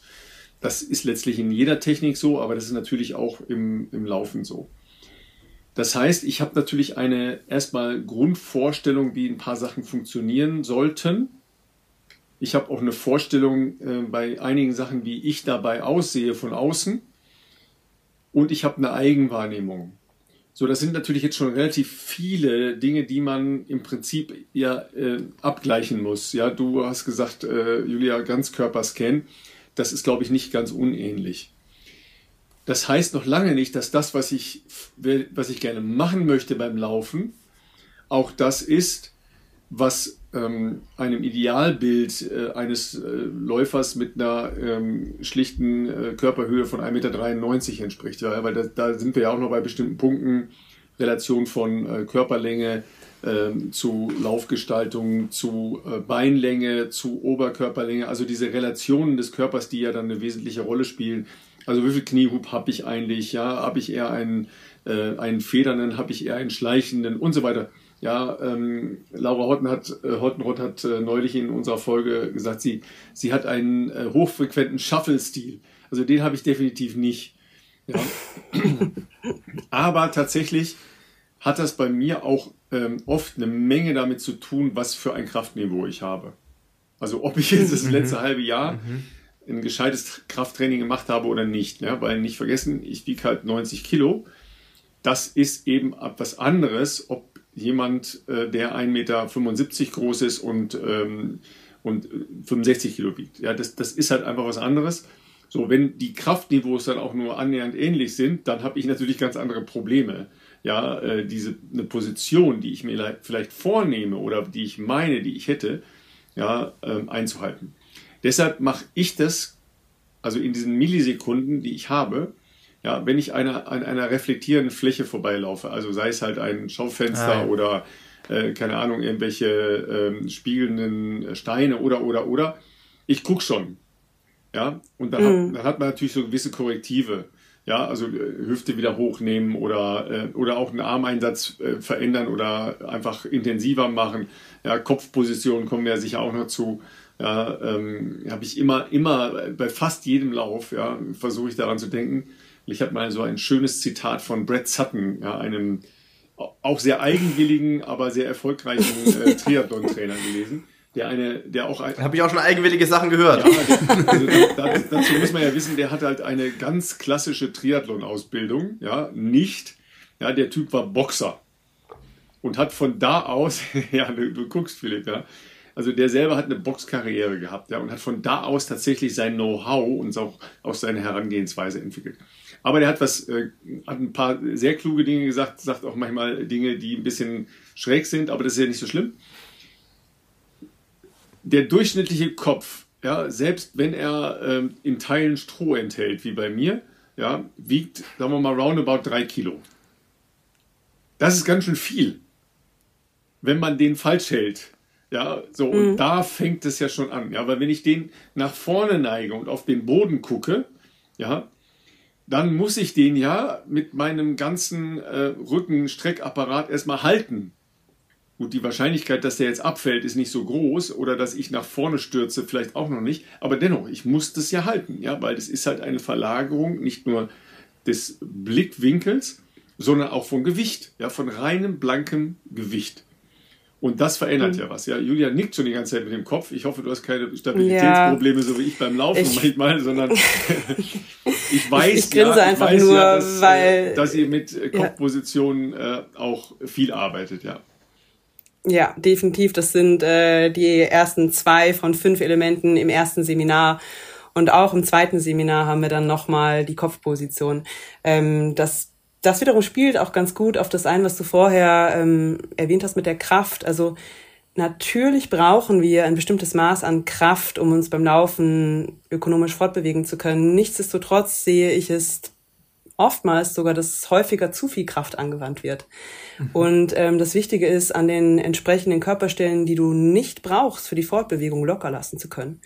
Also sich beispielsweise auch Katapultsysteme zu eigen zu machen. Also ähm, es gibt schon einen Grund dafür, warum die Bodybuilder nicht die besten Läufer sind, weil Kraft ohne Flexibilität bringt dir fürs Laufen nichts. Also es ist nicht so, dass du sagst, je mehr Kraft, desto besser, sondern das ist ein zweischneidiges Schwert und da gilt es eine gute und gesunde Mischung zu finden. Und das ist vielleicht auch wieder interessant. Ich weiß nicht, sagt euch die Sportart High Rocks etwas? Ja, klar. Mhm. Ja. Ähm, das habe ich im letzten Jahr zum ersten Mal gemacht und finde ich eben super, super interessant, weil da eine Kraftkomponente auch noch mit reinkommt und in, in der Kombination mit dem Laufen, ähm, was das eben für körperliche Veränderungen dann auch hat, wenn man dafür trainiert und viel im Kraftbereich macht. Und ich persönlich habe festgestellt, dass ähm, ja, ich meine Katapultsysteme nicht mehr so gut nutzen konnte, wenn ich nicht ganz aktiv gegengearbeitet habe und diese Spannung auch wieder aus dem Körper rausgenommen habe. Also ich bin sehr hart und sehr fest geworden. Das ist, ich weiß nicht, Philipp, vielleicht kannst du da auch ähm, aus deinen eigenen Erfahrungen berichten. Mhm. Würde ich sagen, ist nicht immer optimal fürs Laufen. Nee, ähm, bin ich bei dir. Also High Rocks mhm. für diejenigen, die äh, zu Hause keine Vorstellung haben, das ist ein äh, neuartiges Wettkampfformat, was natürlich ähm, Kraft Training, also Kraftübungen und Laufen in Intervallform im weitesten Sinne verbindet. Korrigiere mich, Julia, ich habe es noch nie mhm. gemacht. Ich bin neugierig, das tatsächlich mal auszuprobieren, aber da muss ich auf jeden Bescheid. Fall noch ein bisschen mehr ähm, noch im Kraftraum Zeit verbringen, weil ich habe gesehen, was man da als Einzelstarter, ja. als Mann auch da bewegen muss äh, ja. beim Schlitten da. Da dachte ich mir auch so, ja gut, das wird mhm. so jetzt aktuell, glaube ich, noch ein bisschen schwierig. Im Prinzip ist es, ähm, es sind achtmal ein Kilometer genau, äh, richtig. richtig. Eine ja. Runde quasi. Mhm. Ich weiß nicht mehr, ob man mit Laufen startet oder mit Laufen aufhört. Wahrscheinlich Startest mit Laufen. Mit Laufen. Startest ah, mit, Laufen mit Laufen und du endest mit den Wallballs, genau. Okay, genau. Und genau, es gibt acht Kraftübungen. Äh, Julia meinte schon Wallballs, das ist halt quasi aus einer äh, Squat-Position quasi nach oben drücken mit einem Medizinball, den man an so einen, weiß nicht wie hohen Boah, die Wie genaue, so ein Basketballkorb muss man sich vorstellen. Ich würde zwei Meter, sagen, was zwei Meter ungefähr drüber. Ja. Genau, mhm. den Ball dahin wirft, wieder fängt und dann ein Squat und den muss man halt wahrscheinlich 100 Mal oder ich weiß gar nicht wie viele, genau. aber mhm. machen, dann Schlitten ziehen, Schlitten schieben, äh, Ruder, Ergometer, Ski, mhm. Ergometer. Farmers Carry, Burpee ah, Broad genau, Jump. So, genau, genau. Und genau, Weighted genau. Lunges. Ah, genau, mit so einem Sandsackmäßigen mhm. Teil auf der Schulter oder sowas, genau. Ausfallschritte, äh, sehr viele. Also es ist eine echt tödliche Kombi. Ich glaube aber ziemlich geil. Ich glaube, dass das Spaß macht. Ultra. Ähm, da kann man sich, glaube ich, auch richtig gut aus dem Leben schießen. Geil und, ballern, das gilt für mich nur immer, ja. ja. Da kann man auf jeden Fall geil ballern. Und das ist ein richtiger Hype geworden. Und obwohl es eine deutsche Erfindung ist, äh, auch mhm. inzwischen im Ausland sehr populär, soweit ich das äh, aus der Ferne verfolge. Absolut. Ich, ich glaube, einer der Erfinder war Moritz Fürste. Genau, auch. Also richtig. Den könnten auch noch welche als Volleyball, Olympia, äh, Hockey, Volleyball, Gott im Himmel, Hockey, Olympia Olympiasieger kennen. Ähm, das nur für, für euch zur Erklärung zu Hause. Ähm, zum Thema Steifigkeit ähm, gebe ich dir recht. Also ich hatte oft das Gefühl, dass wenn wir sehr viel gelaufen sind oder ich sehr viel gelaufen bin in Hochphasen des Marathontrainings, das ist ein ganz schmaler Grad zwischen ich nehme jetzt ein Beispiel, so die krassen Sachen auch äh, dann bei Renato äh, Canova in, in Sestriere, Kenia ist eigentlich egal, aber auch in Sestriere weiß ich mal, wir haben fünf Wochen in, in, in der Höhe da trainiert äh, auf 2000 Meter und da habe ich glaube ich auch in fünf Wochen 1000, knapp über 1000 Kilometer gemacht. Ich hatte danach schon eine extrem gute aerobe Form, ähm, weil wir da auch wirklich jetzt in einem eher moderaten Trainingsbereich unterwegs waren. Wir haben jetzt nichts Hochlaktazides gemacht, braucht man als Marathonläufer auch nicht maximal Schwelle und ansonsten einfach viel, wie sagt man so schön, Time on your legs und ich hatte danach auch auf Unterdistanzen extrem krasse Form. Habe ich hier, glaube ich, vor ein paar Wochen schon mal erzählt, mhm. dass ich so überrascht war, dass ich fast 10 Kilometer PB dann in Berlin gerannt bin im Sommer, äh, aus dem vollen Marathontraining, ohne dass wir ansatzweise im Training dieses Tempo getoucht haben. Aber was ich gemerkt habe, es ist, äh, gemerkt habe, ist, dass es ganz schwierig ist, weil wenn du so viele Kilometer rennst und dann vielleicht auch noch teilweise in Gelände, der Muskeltonus ist natürlich extrem hoch, egal wie oft du beim Physio bist, egal wie viel Recovery Pants du jeden Tag noch, äh, weiß nicht, äh, morgens, abends, wie auch immer da drin liegst du hast einfach einen sehr viel höheren Muskeltonus als sonst natürlich und das ist Segen und Fluch zugleich, weil eine gewisse Elastizität ist einfach nötig, um auch locker, in Anführungszeichen, locker schnell zu laufen. Das klingt verrückt, ich weiß, aber locker ja. schnell laufen zu können. Und äh, jetzt gleich Rückfrage an dich, Julia. Ich habe, das ist jetzt nicht studienmäßig belegt, aber ich überlege gerade, wo ich das aufgeschnappt habe. Das war schon eine halbwegs seriöse Quelle. Ähm, die haben mal äh, zur Diskussion gebracht, was für Typen von Athleten gibt es? Also mhm. jetzt ganz grob gesagt, es gibt natürlich Menschen, die sind geboren mit einer vielleicht überdurchschnittlichen Flexibilität, also können locker auf den Boden runter, ohne dass sie das groß üben ähm, mit gestreckten Knien und sowas, oder können ihre Arme hinten, was weiß ich, wie zusammen und so. Schwimmer sind zum Beispiel, glaube ich, auch sehr beweglich, was so Schultersachen anbelangt. Ja. Das wäre ich, also da, allein Ralf, da bin ich schon so raus, weißt, ich bin einfach genetisch nicht dafür geeignet wahrscheinlich. Ähm, aber ähm, das andere Ding ist natürlich, dass es diese steiferen Typen auch gibt und das ja nicht, das klingt jetzt erstmal so, als ob das der voll krasse Nachteil ist, aber es gibt einfach Sportarten, wo eine Steifigkeit auch sinnvoll ist und da war das Beispiel tatsächlich Sprint oder Laufen. Mhm also wahrscheinlich alles in einem Rahmen immer, aber natürlich zum Beispiel ein Turner muss flexibel sein. Bei einem Schwimmer schadet es wahrscheinlich, wie gesagt, mit der ganzen Schulter und so weiter Beweglichkeit auch nicht. Bei einem Läufer ist es natürlich so, wenn du jetzt, ähm, ich habe zum Beispiel eine extrem schlechte Sprunggelenksbeweglichkeit, also egal wie viel ich dehne, das ist glaube ich eher schon kapsulär, gelenkmäßig. Ich habe keinen kein, kein Zug auf der Wade, egal wie weit ich runter, aber es ist relativ früh Schicht im Schacht. Deswegen bin ich auch nicht so äh, der gute Squatter, weil eigentlich musst du da auch relativ, also wir Musst müssen auch mit den Keilen machen, damit Genau. genau, Ja. genau, die Keile runter, dass nicht so viel Last auf Achillessehne ist. Aber idealerweise sollte man das auch ohne können. Bei mir geht das nicht mehr. Ähm, auf jeden Fall, da war halt wurde wurde gesagt, naja, eine gewisse Grundsteifigkeit schadet ja aber auch nicht, weil die Energie, die du in einen Boden gibst, Ja. kriegst du ja dann halt auch anders zurück, wie wenn jemand, der sehr tief einsinkt sozusagen und ein langer Weg ist.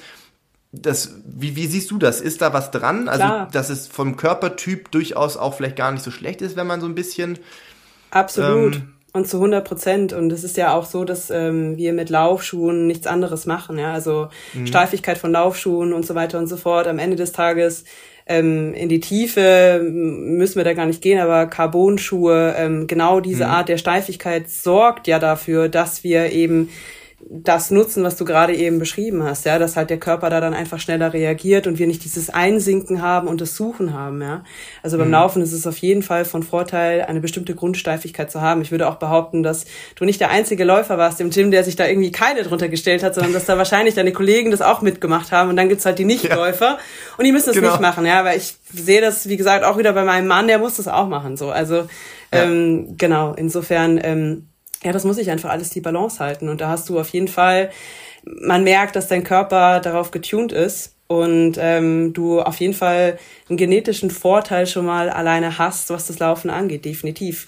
Genauso ist es, was du vorher angedeutet, bei den Schwimmern auch. Ähm, wenn du dir die Profischwimmer bei uns im Schwimmbecken anschaust, die Fußgelenke, also gerade das, was du beschreibst, die Steifigkeit bei den Läufern, das haben die nicht. Und das kann man sich auch sehr gut im Profi-Triathlon anschauen, bei Lucy Charles zum Beispiel. Also ich schaue mir bei ihr öfters mal die Laufvideos an, weil ich es extrem faszinierend finde. Die ist relativ spät vom Profischwimmen in den Triathlonsport gekommen. Du kannst es sehen. Du kannst es wirklich sehen an der Art und Weise, wie sie läuft, dass das einfach noch alles sehr weich ist und sehr flexibel ist. Einfach so, wie das durch Schwimmen im Prinzip dann auch bestimmt worden ist, ja. Und sie hat leider auch beim Laufen immer wieder, ja, Verletzungsprobleme. Und das, wenn ich mir ihren Laufstil angucke, dann muss ich ehrlicherweise sagen, das ähm, ist leider absehbar. Also das ähm, ist etwas, was jemand mit geschultem Auge sich anschaut und sagt, yo, das ist halt nur eine Frage der Zeit. Ja. Ja. Gut, ja, das ist Spannend. natürlich äh, das Super Problem bei Leuten, die aus einer spezifischen Sportart kommen und dann Triathlon machen wollen, wo man eben Hm. ein bisschen mehr können muss als nur eine Sportart. Und wenn also spezifische Feature dann bei dem einen ein Segen sind, können sie eben beim anderen ein Fluch sein. Ja, es ist halt ja tatsächlich so, diese extreme Flexibilität in der Schulter, die kannst du ähm, als Erwachsener auch nicht mehr lernen, weil das, das ist dann halt einfach gegessen die die Schwimmer befähigt, Bewegungen zu machen, wo wir denken, ja, ich mach's doch genauso, aber das hat dann mit der Flexibilität. Aber es sieht ganz anders aus. Das hat, hat halt einen ganz anderen Effekt. Da pass- passieren einfach ganz andere Dinge, ja. Das ist, das ist schon so. Insofern ist natürlich ähm, an der einen oder anderen Stelle Triathlon auch Quadratur des Kreises oder der Versuch äh, desselben. Absolut. Auf der, auf der anderen Seite, ähm, Flexibilität ist ja sowieso nicht per se gut. Ja, das ähm, sollte man de- niemandem einreden wollen, dass äh, wer ganz dringend schnell laufen will, unbedingt mit den Handflächen die, ähm, die Zehenspitzen berühren muss äh, bei gestreckten Beinen. Das, das, äh, das ist auch viel zu individuell. Ja. Also ich kann das, weil das bei, ähm, bei Hürdenläufern schon auch ein Feature war und kein Bug.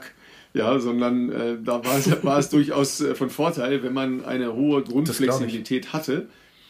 Aber ähm, genau an den Kurzer Einwurf, auch nochmal für die Leute zu Hause, für Ralfs Historie. Ihr wisst das, die Leute, die 192 Folgen hier gehört haben oder jetzt gerade bei der 193 sind, die haben vielleicht schon mal mitbekommen, dass Ralf ähm, äh, in jungen Jahren äh, nicht ganz so schlecht war, was Hürdenlaufen anbelangt. Für Hürdenlaufen nochmal kurze Erklärung für diejenigen, die nicht aus der Leichtathletik kommen. Idealerweise bei Männern meistens 110 Meter. Und jetzt kommt der, der, der Kicker. Wie hoch ist eine Hürde bei Männern? Ist 1 108 oder sowas? Gut, da kennst du dich natürlich ganz, ganz fantastisch aus. Äh, Es ist natürlich 106. Ah, okay, weit daneben natürlich. Dann ist ja, dann ist ja nicht so krass. Nee, Bei genau. 108 hätte ich gesagt, wow, okay, Respekt, aber bei 106 ist natürlich so. Ja, also tatsächlich ist das, äh, hat das natürlich schon ähm, eine Auswirkung logischerweise. Also entweder musst Ja. du halt eine gewisse Körperhöhe mitbringen oder Beinlänge mitbringen oder musst halt noch flexibler sein. Ja, also wenn Ja. du kleiner bist, äh, da drüber zu kommen Und es geht ja nicht darum zu laufen, sondern möglichst ohne großes Anheben des Schwerpunktes ja, über die Hürde drüber zu laufen. Ja, und 1,6 Meter ist halt schon relativ hoch. Ja, kleiner, ja. Äh, kleiner Gag am Rande. Es gibt ja für alle Leistungen in der Leichtathletik eine Punktetabelle und die fängt ja irgendwann bei Null an und dann gibt es halt die ersten Punkte. Ja. Und es gibt ähm, weniger Punkte für das erste Hürdenlaufen als für 1,6 Meter Hochsprung. Was? Ja, das ist ja Wahnsinn. Ich muss ja. Das ist ja unfair. Bei 100, das ist total unfair.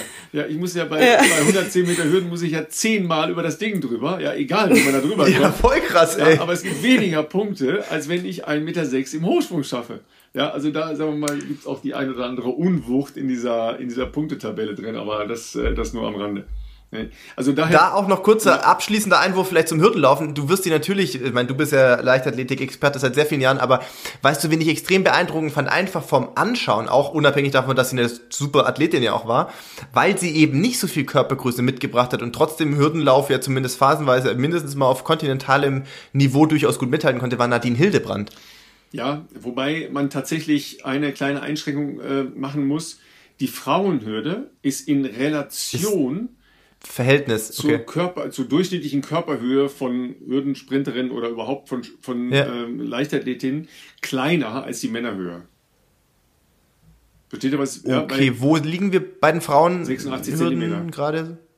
Ah, okay, gut, das, das, ist schon Das ja, ist halt okay, einfach von der von den Unterschieden her etwas kleiner. Deshalb ist die Technik beim ja. Frauenhürdenlauf auch eine andere als beim Männerhürdenlaufen. Die machen eine hm. viel weniger stark ausgeprägte Bewegung nach vorne. Also bei Männern ist es eine Klappbewegung nach vorne. So eine Klappbewegung musst du als Frau gar nicht machen. Sondern die, die neigen nur, so, die okay. neigen nur den Oberkörper, ja, haben aber auch eine hohe Grundflexibilität, was so äh, Hüfte, Beine angeht. Aber die, die ja. neigen nur leicht den Oberkörper nach vorne. Und bei den Männern ist eine deutliche Bewegung des Oberkörpers in Richtung ja des, ähm, des hürdenüberquerenden ja, so Beines oder in Kopf ja fast eigentlich. Ja, ne? Äh, also ne, je kleiner man ist, umso stärker muss man diese Klappbewegung machen. Also da ist tatsächlich mhm. ein, ein Unterschied da in, ähm, in dieser Relation. Ja, aber wie dem auch sei, wenn man sowas mal gemacht hat in seiner Jugend, ist man halt anders flexibel als andere Kinder. Ja, und wenn man das ein bisschen weiter verfolgt, dann kann man das auch beibehalten. Ich habe das in weiten Teilen so beibehalten aber das hilft mir tatsächlich nicht, ähm, wenn ich lazy war in, in, einfach den Stabilitätsgeschichten, ja, also jetzt geht es nicht um Stabi, ja, das haben wir ja mit, mhm. äh, mit verschiedenen Leuten in den letzten Wochen auch herausgearbeitet, es geht schon um Krafttraining. Aber ich muss ja, wenn mhm. ich 5, 10, 15 oder mehr Kilometer laufe, in der Lage sein, das auch zu halten, was ich da, was ich da treibe. Ja, und nochmal, ähm, bei jedem Aufkommen äh, werden 90 Kilo bei mir äh, wieder aufgefangen oder müssen wieder aufgefangen werden. Also je schlechter ich da bin, Klammer auch, auch mhm. natürlich je müder man ist bei einem Lauf, also sei es entweder bei einem anstrengenden oder bei einem längeren Lauf, dann sehen Klar. die Fotos, die äh, ich das ein oder andere Mal davon schon gesehen habe, ganz schön scheiße aus, ja, weil man dann in einer XYZ-Position landet, ja, also alle, alle Gelenke. Ja, wobei Bilder auch immer nur so eine Millisekundenaufnahme darstellen, wenn man das im Video ja. sieht, aber ja, ich weiß, ja. was du meinst. Nur, weißt du, wenn, wenn sämtliche Gelenke äh, im, äh, im Beinapparat, im Beinhüftbereich eine Beugung aufweisen, plus die, äh, die Hüfte komplett wegkippt äh, in Richtung einer Seite, da habe ich jetzt selber für mich eine andere Vorstellung davon, wie das sein könnte. Ne? Verstehst du? Und deshalb mache ich mal so ne, dieses äh, Schaufenster gaffen, ne, aber um mich zu sehen, ja, weil ich ja dann in dem Fall ein kleines Spiegeläffchen bin. Ja. Also kommen wir doch jetzt mal äh, zu dem, ähm, was du, Julia, ja, äh, unter der, sagen wir mal, wie soll ich sagen, unter der Supervision von Wolfgang Schwalm ähm, erarbeitet hast, ja, wo sollte die Reise hingehen, damit man, und das ist ja jetzt das, äh, der Clou, der bei der, äh, dabei herauskommen kann, damit man effizienter, ökonomischer läuft, ja, sprich Leute, ja, mit mhm. der gleichen Herz-Kreislauf-Leistungsfähigkeit einfach sich schneller fortbewegen kann. Mhm. Mhm. Am Ende des Tages ist der Ansatz einer, der super banal ist, indem man die Bremsen so gut wie möglich löst. Also wir hauen uns beim Laufen in der Regel unterbewusst Bremsen ein, ähm, Und das kann vom Fußaufsatz hin zu Kopfposition, zu Positionierung der Hüfte, zur Arbeit der Arme und so weiter und so fort an verschiedenen Stellen des Körpers auftreten. Und wenn man diese Bremsen beseitigt, dann kommst du hin zu einem flüssigen und ungebremsten Laufstil. Wir arbeiten da mit dem Bild vom Würfel zum Ball. Wenn ich mhm. jetzt einen Würfel nehmen würde und ich würde versuchen, den, oder ich würde den rollen, dann würde der so ein paar Mal so klock, klock, und dann würde der direkt stehen bleiben, ja. Wenn ich einen Ball nehme und den ins Rollen bringe, dann brauche ich am Anfang initiativ einmal die Energie und dann rollt der, weil er sich einfach selber keine Bremse reinrollt. Das heißt, ich habe am Anfang die Aktivierungsenergie und der Rest passiert schwerelos von alleine. Und das kannst du aufs Laufen übertragen. Indem du dann auch noch die Gesetze, es sind physikalische Gesetze, wieder ganz banal, zum Beispiel der Schwerkraft für dich und nicht gegen dich arbeiten lässt, ja. Und genau dafür stehe ich dann am Rand, weil wie du selber sagst, Selbstbild und Fremdbild klaffen in der Regel mhm. super weit auseinander. Es gibt eine Videoanalyse, das heißt, wir machen einmal eine Analyse des Laufstils zu Beginn des Seminars, am Ende des Seminars. Diese Videos werden den ähm, Teilnehmern dann am Ende auch allen zur Verfügung gestellt. Und ich bekomme natürlich auch nochmal die Gelegenheit zu schauen, okay, wo sind die einzelnen Baustellen von jedem Teilnehmer, der hier gerade heute dabei ist? Ähm, dass ich auch weiß, okay, da werde ich jetzt im Laufe des Seminars drauf achten, dieses Element ist bei dem besonders wichtig, dieses Element bei dem, ähm, dass wir dann auch nochmal individuell daran arbeiten können. Genau, und am Ende des Seminars sind oh, also mal mindestens 70 bis 80 Prozent der Bremsen auch wirklich gelöst und der Rest ist dann noch Eigenarbeit, weil das natürlich dann einfach Automatisierung und Übung ist. Du hast ähm, Wolfgang Schweim durch Patrick wahrscheinlich kennengelernt genau. und hast wahrscheinlich auch erstmal selber so ein Seminar mal einfach mitgemacht, vermutlich. Einfach auch unter, aus Interesse könnte ich mir vorstellen. Ja, oder? genau. Ähm, das war eigentlich ganz witzig, weil ich glaube, Patrick hatte äh, Wolfgang irgendwie von mir erzählt und meinte, boah, die, die hat ja irgendwie gar keine läuferische Ausbildung, aber die pace hier irgendwie die ganze Zeit durch die Gegend und hat hier, kommt hier irgendwie mit ständig schnellen Schnitten heim. Äh, guck dir die mal an, guck dir die mal an. Und genau, so sind wir dann ähm, zusammengekommen und ich bin dann in den Genuss gekommen, tatsächlich zum allerersten Mal bei Wolfgang auch das Seminar, was wir eigentlich nur in Gruppen anbieten, ganz individuell zu bekommen, so wie es nur Profisportler von ihm eigentlich bekommen. Also das ist ein mhm. extremes Privileg. Rückblickend muss ich aber auch sagen, ich habe das Seminar dann nochmal in einer Gruppe mitgemacht und ich mhm. habe mehr gelernt in der Gruppe. Und das rate ich auch allen Seminarteilnehmern aktuell, geht in die Gruppe, wir können danach einzeln weiterarbeiten, weil die ähm, äh, Fehler ähm, oder die Probleme, die die anderen haben bei der Umsetzung der Technik und das Miteinander reden und das Beobachten, ja. wir lernen, wir sind, wir sind einfach Herdentiere, wir lernen so unglaublich viel von den anderen.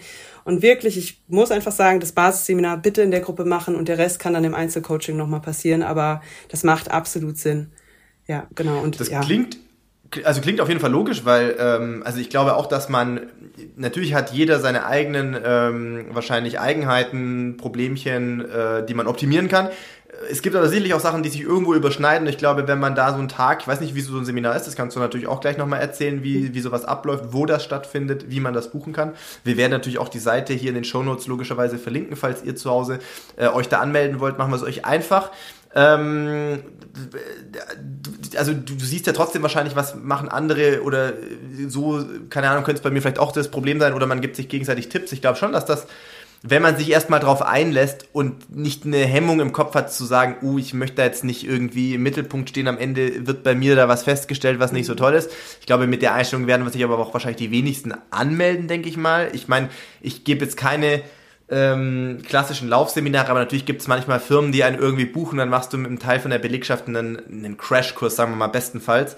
Und da hat man manchmal schon das Gefühl, wenn man sagt, ähm, oder man stellt bei jemandem fest, der macht zum Beispiel eine, eine klassische Lauf-ABC-Übung vielleicht überraschend gut, ja, also nicht um jemanden vorzuführen, sondern ey, du, das ist ja krass, also entweder hast du irgendwie schon mal Fußball gespielt oder irgendwas anderes gemacht, wo man sowas vielleicht auch macht die trauen sich alle da nicht so sehr, was vorzumachen. Vielleicht auch immer so diese, diese Angst, dass man irgendwie, mhm. weiß ich nicht, äh, vorgeführt wird. Das ist wahrscheinlich in so einem trotzdem überschaubaren Rahmen von Gruppe bei euch eher nicht der Fall. Oder gibt es da auch Leute, die da sehr, äh, wie soll ich sagen, vorsichtig sind oder, oder so? Ja, doch, definitiv. Man hatte einfach alle Echt? Charaktere dabei, okay. ja. Und mhm. das ist dann ja auch die Herausforderung als äh, an mich als Seminarleiterin und auch das, was ich so geil finde, weil ich einfach die Zusammenarbeit mit Menschen liebe, ähm, da ja. jeden abzuholen, ja. Und ähm, das ist tatsächlich auch was, da gibt's immer äh, einen Knackpunkt je Seminar, wo ich weiß, ah, okay, jetzt haben wir das Eis durchbrochen und jetzt ist diese Hemmschwelle gefallen. Aber das ist für mich mhm. ein ganz klares Ziel, was ich für mich natürlich definiert habe. Die Hemmschwelle fällt innerhalb der ersten 15 Minuten. Dann können wir nämlich erst okay. mit dem Arbeiten loslegen. Genau. Es müssen sich alle wohlfühlen. Es müssen alle bereit sein, Fehler machen zu können. Fehler, sage ich jetzt in Anführungsstrichen, für alle, die das ja, nicht ja. sehen können. Und ähm, genau dafür arbeiten wir auch nochmal mit einem Stilmittel und das ist einfach, dass wir in die Extreme gehen. Also die mhm. Elemente in der extremsten Ausprägung, die wirklich fürchterlich aussehen und sich auch ganz schrecklich anfühlen, aber damit wir auch in so ein, ich sage jetzt mal vom Mentaltraining hinzu weg von kommen, ja, also dass wir einmal wissen, so fühlt sich das nicht richtig an und so fühlt ja. sich das richtig an, ja, dass wir das auch abspeichern können. Also immer Element mit Körpergefühl gepaart dass sich das richtig schön ins Unterbewusstsein dann auch verankert. Ja. ja du hast gesagt, wie groß ist so ein Seminar bei dir? Beziehungsweise wo, wo findet das statt? Macht ihr das in Salzburg vor Ort oder genau. wie, wie läuft das? Ja, also wir sind ähm, mehrere Seminarleiter. Ich bin für ganz mhm. Österreich verantwortlich. Ich mache es in der Regel mhm. in Salzburg. Ähm, und dann haben wir noch in Deutschland je Bundesland verschiedene Seminarleiter, genau alle von Wolfgang okay. ausgebildet. Ähm, die Seminare, also wir haben drei verschiedene Seminare. Das erste ist das Basisseminar, das nennt sich Art of Running. Das dauert so ungefähr drei bis vier Stunden, ähm, maximal zwölf Teilnehmer, einfach um die Qualität ähm, auch mhm. noch hochhalten zu können, so dass ich individuell arbeiten kann. Und da braucht man absolut gar keine Vorkenntnisse, sondern das ist wirklich von, ich hatte eine Mama neulich dabei, ich habe da ähm, ja, Leute dabei, die sind, ich hatte sogar einen Teilnehmer, der war über 70 Jahre alt. Ähm, dann habe ich ambitionierte Profi, also oder mit, ne, also sehr ambitionierte Leute, die in den Profisport rein wollen. Ich habe individuell selber auch schon mit Profis zusammengearbeitet. Das ist alles dabei. Ähm, das Aufbauseminar ist Secrets of Speed.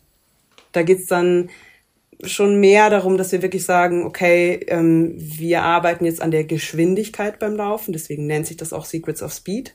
Voraussetzung ist da dann Art of Running gemacht zu haben und diese Elemente verinnerlicht zu haben. Das dauert auch etwa drei bis vier Stunden, wieder ungefähr zwölf Teilnehmer. Und das letzte Seminar ist dann die absolute Kür, das nennt sich Running is Rhythm. Das begrenzen wir auf maximal fünf Teilnehmer und ähm, es dauert etwa fünf Stunden. Und da geht es ganz viel um die Themen Atmung. Ähm, wie kann ich den Atem fürs Laufen verwenden und den eigenen Rhythmus beim Laufen auch zu finden. Genau, das ist mh, mm, dann schon was für die Fortgeschritteneren. Da müsste man Art of Running auch vorher auf jeden Fall gemacht haben. Mhm. Ja. Es ist ja spannend, dass durchaus ja immer mehr Triathleten sich spezielle ähm, Laufeffizienztrainer nehmen. Also ich will jetzt nicht Lauftrainer sagen, weil das äh, ja. ist einfach ja anders ähm, besetzt, der Begriff ist anders besetzt, weil das in der, sagen wir mal, vorletzten Generation noch gar keine Rolle gespielt hat oder kaum eine Rolle gespielt hat. Ähm, das aber ja eigentlich diesen gesamten Sport durchzieht, nämlich der Wille und das Streben zu Effektivität. Ne? Einfach aufgrund der immensen Belastung im Langstreckenbereich natürlich äh, vor allen Dingen, aber vorher eigentlich auch schon und der Unterschiedlichkeit der Belastung. Ja? Also dass du versuchst, alles möglichst effizient zu gestalten. Deshalb ist es fast ein bisschen erstaunlich, dass es das weniger ausgeprägt für Läuferinnen und Läufer gibt. Ja, das, äh, das, das, mhm. das wundert mich immer. Ähm, wie, wie siehst du das? Wie viele Leute sind ähm, Läufer, Läufer bei dir? Wie viele sind Triathletinnen? Wie viele sind ähm, einfach Interessierte, die woanders herkommen? Ähm, es ist gemischt. Ich würde schon sagen, dass ich tatsächlich einen relativ hohen Anteil schon auch an Triathleten habe. Ich habe dann aber auch einen sehr hohen Anteil an Hobbyläufern. Ja. Mhm. Also es sind auch echt Leute dabei, die, die stehen dann auch da, wenn wir die Vorstellungsrunde machen, die sagen, ja, ich äh, gehe gern laufen. So, und ich möchte gern Marathon machen, habe ich mir als Ziel gesteckt und äh, ja, aber mit Triathlon habe ich nichts am Hut. Also sind schon beide dabei, ja. Aber ich finde es interessant, den Punkt, den du ähm, genannt hast, dass ich auch das Gefühl habe, dass das bei den Triathleten deutlich ausgeprägter ist, sich ähm, mit so Technikaspekten eben auch beschäftigen zu wollen. Vielleicht kommt das vom mhm. Schwimmen, weil man weiß, dass du im Schwimmen einfach durch den Wasserwiderstand, dass das einfach halt Sinn macht. Aber ja, bei den Läufern, ich habe mir auch durchaus schon das ein oder andere Mal gedacht, dass man da äh, sehr, sehr viel noch über Lauftechnik holen könnte. Das ist natürlich jetzt meine Meinung, aber bis in den Spitzenbereich hinein ähm, dass da schon auch noch Zeiten fallen könnten.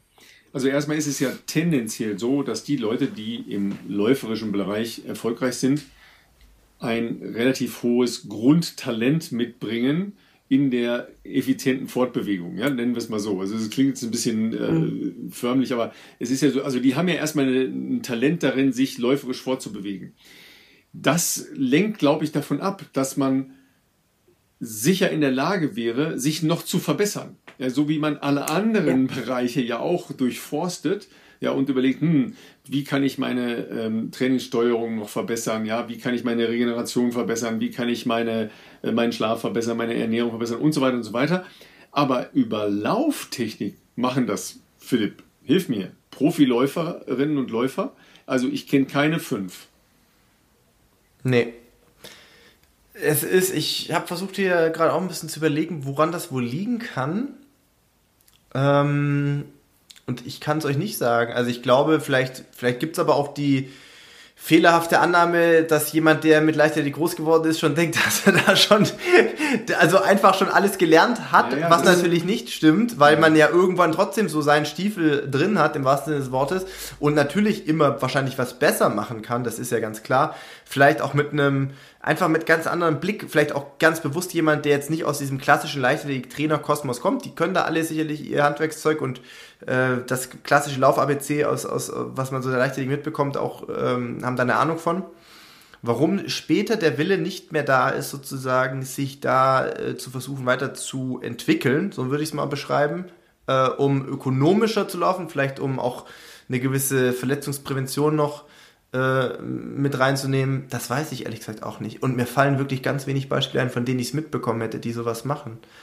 Äh, dann geht man lieber wieder her und macht sich individuelle Einlagen oder sowas, was auch überhaupt gar nicht, also das will ich jetzt hier nicht schlecht reden, aber mhm. das, das, das wird gemacht teilweise, wo man sagt, naja gut, vielleicht habe ich dann eine Fußfehlstellung und ich laufe wahnsinnig viel und ich mache zwar meine Kraftübungen, aber ich will auf Nummer sicher gehen und lasse mir da jetzt irgendwie äh, für mich maßangefertigte orthopädische Einlagen in meine Laufschuhe machen, mit denen ich dann 200 Kilometer laufe, ja, aber dass noch jemand anders drüber schaut, ob mein, mein Laufstil, äh, ob der schon perfekt ist, das, das wird, ich weiß auch nicht, ich weiß es nicht. Vielleicht fällt mir noch was ein oder ein gutes Beispiel einer Person, bei denen ich das wüsste, dass die es gemacht haben. Also auf jeden Fall ist es ja, Aber, ist ja so, wie du, ja. wie du sagst, Philipp.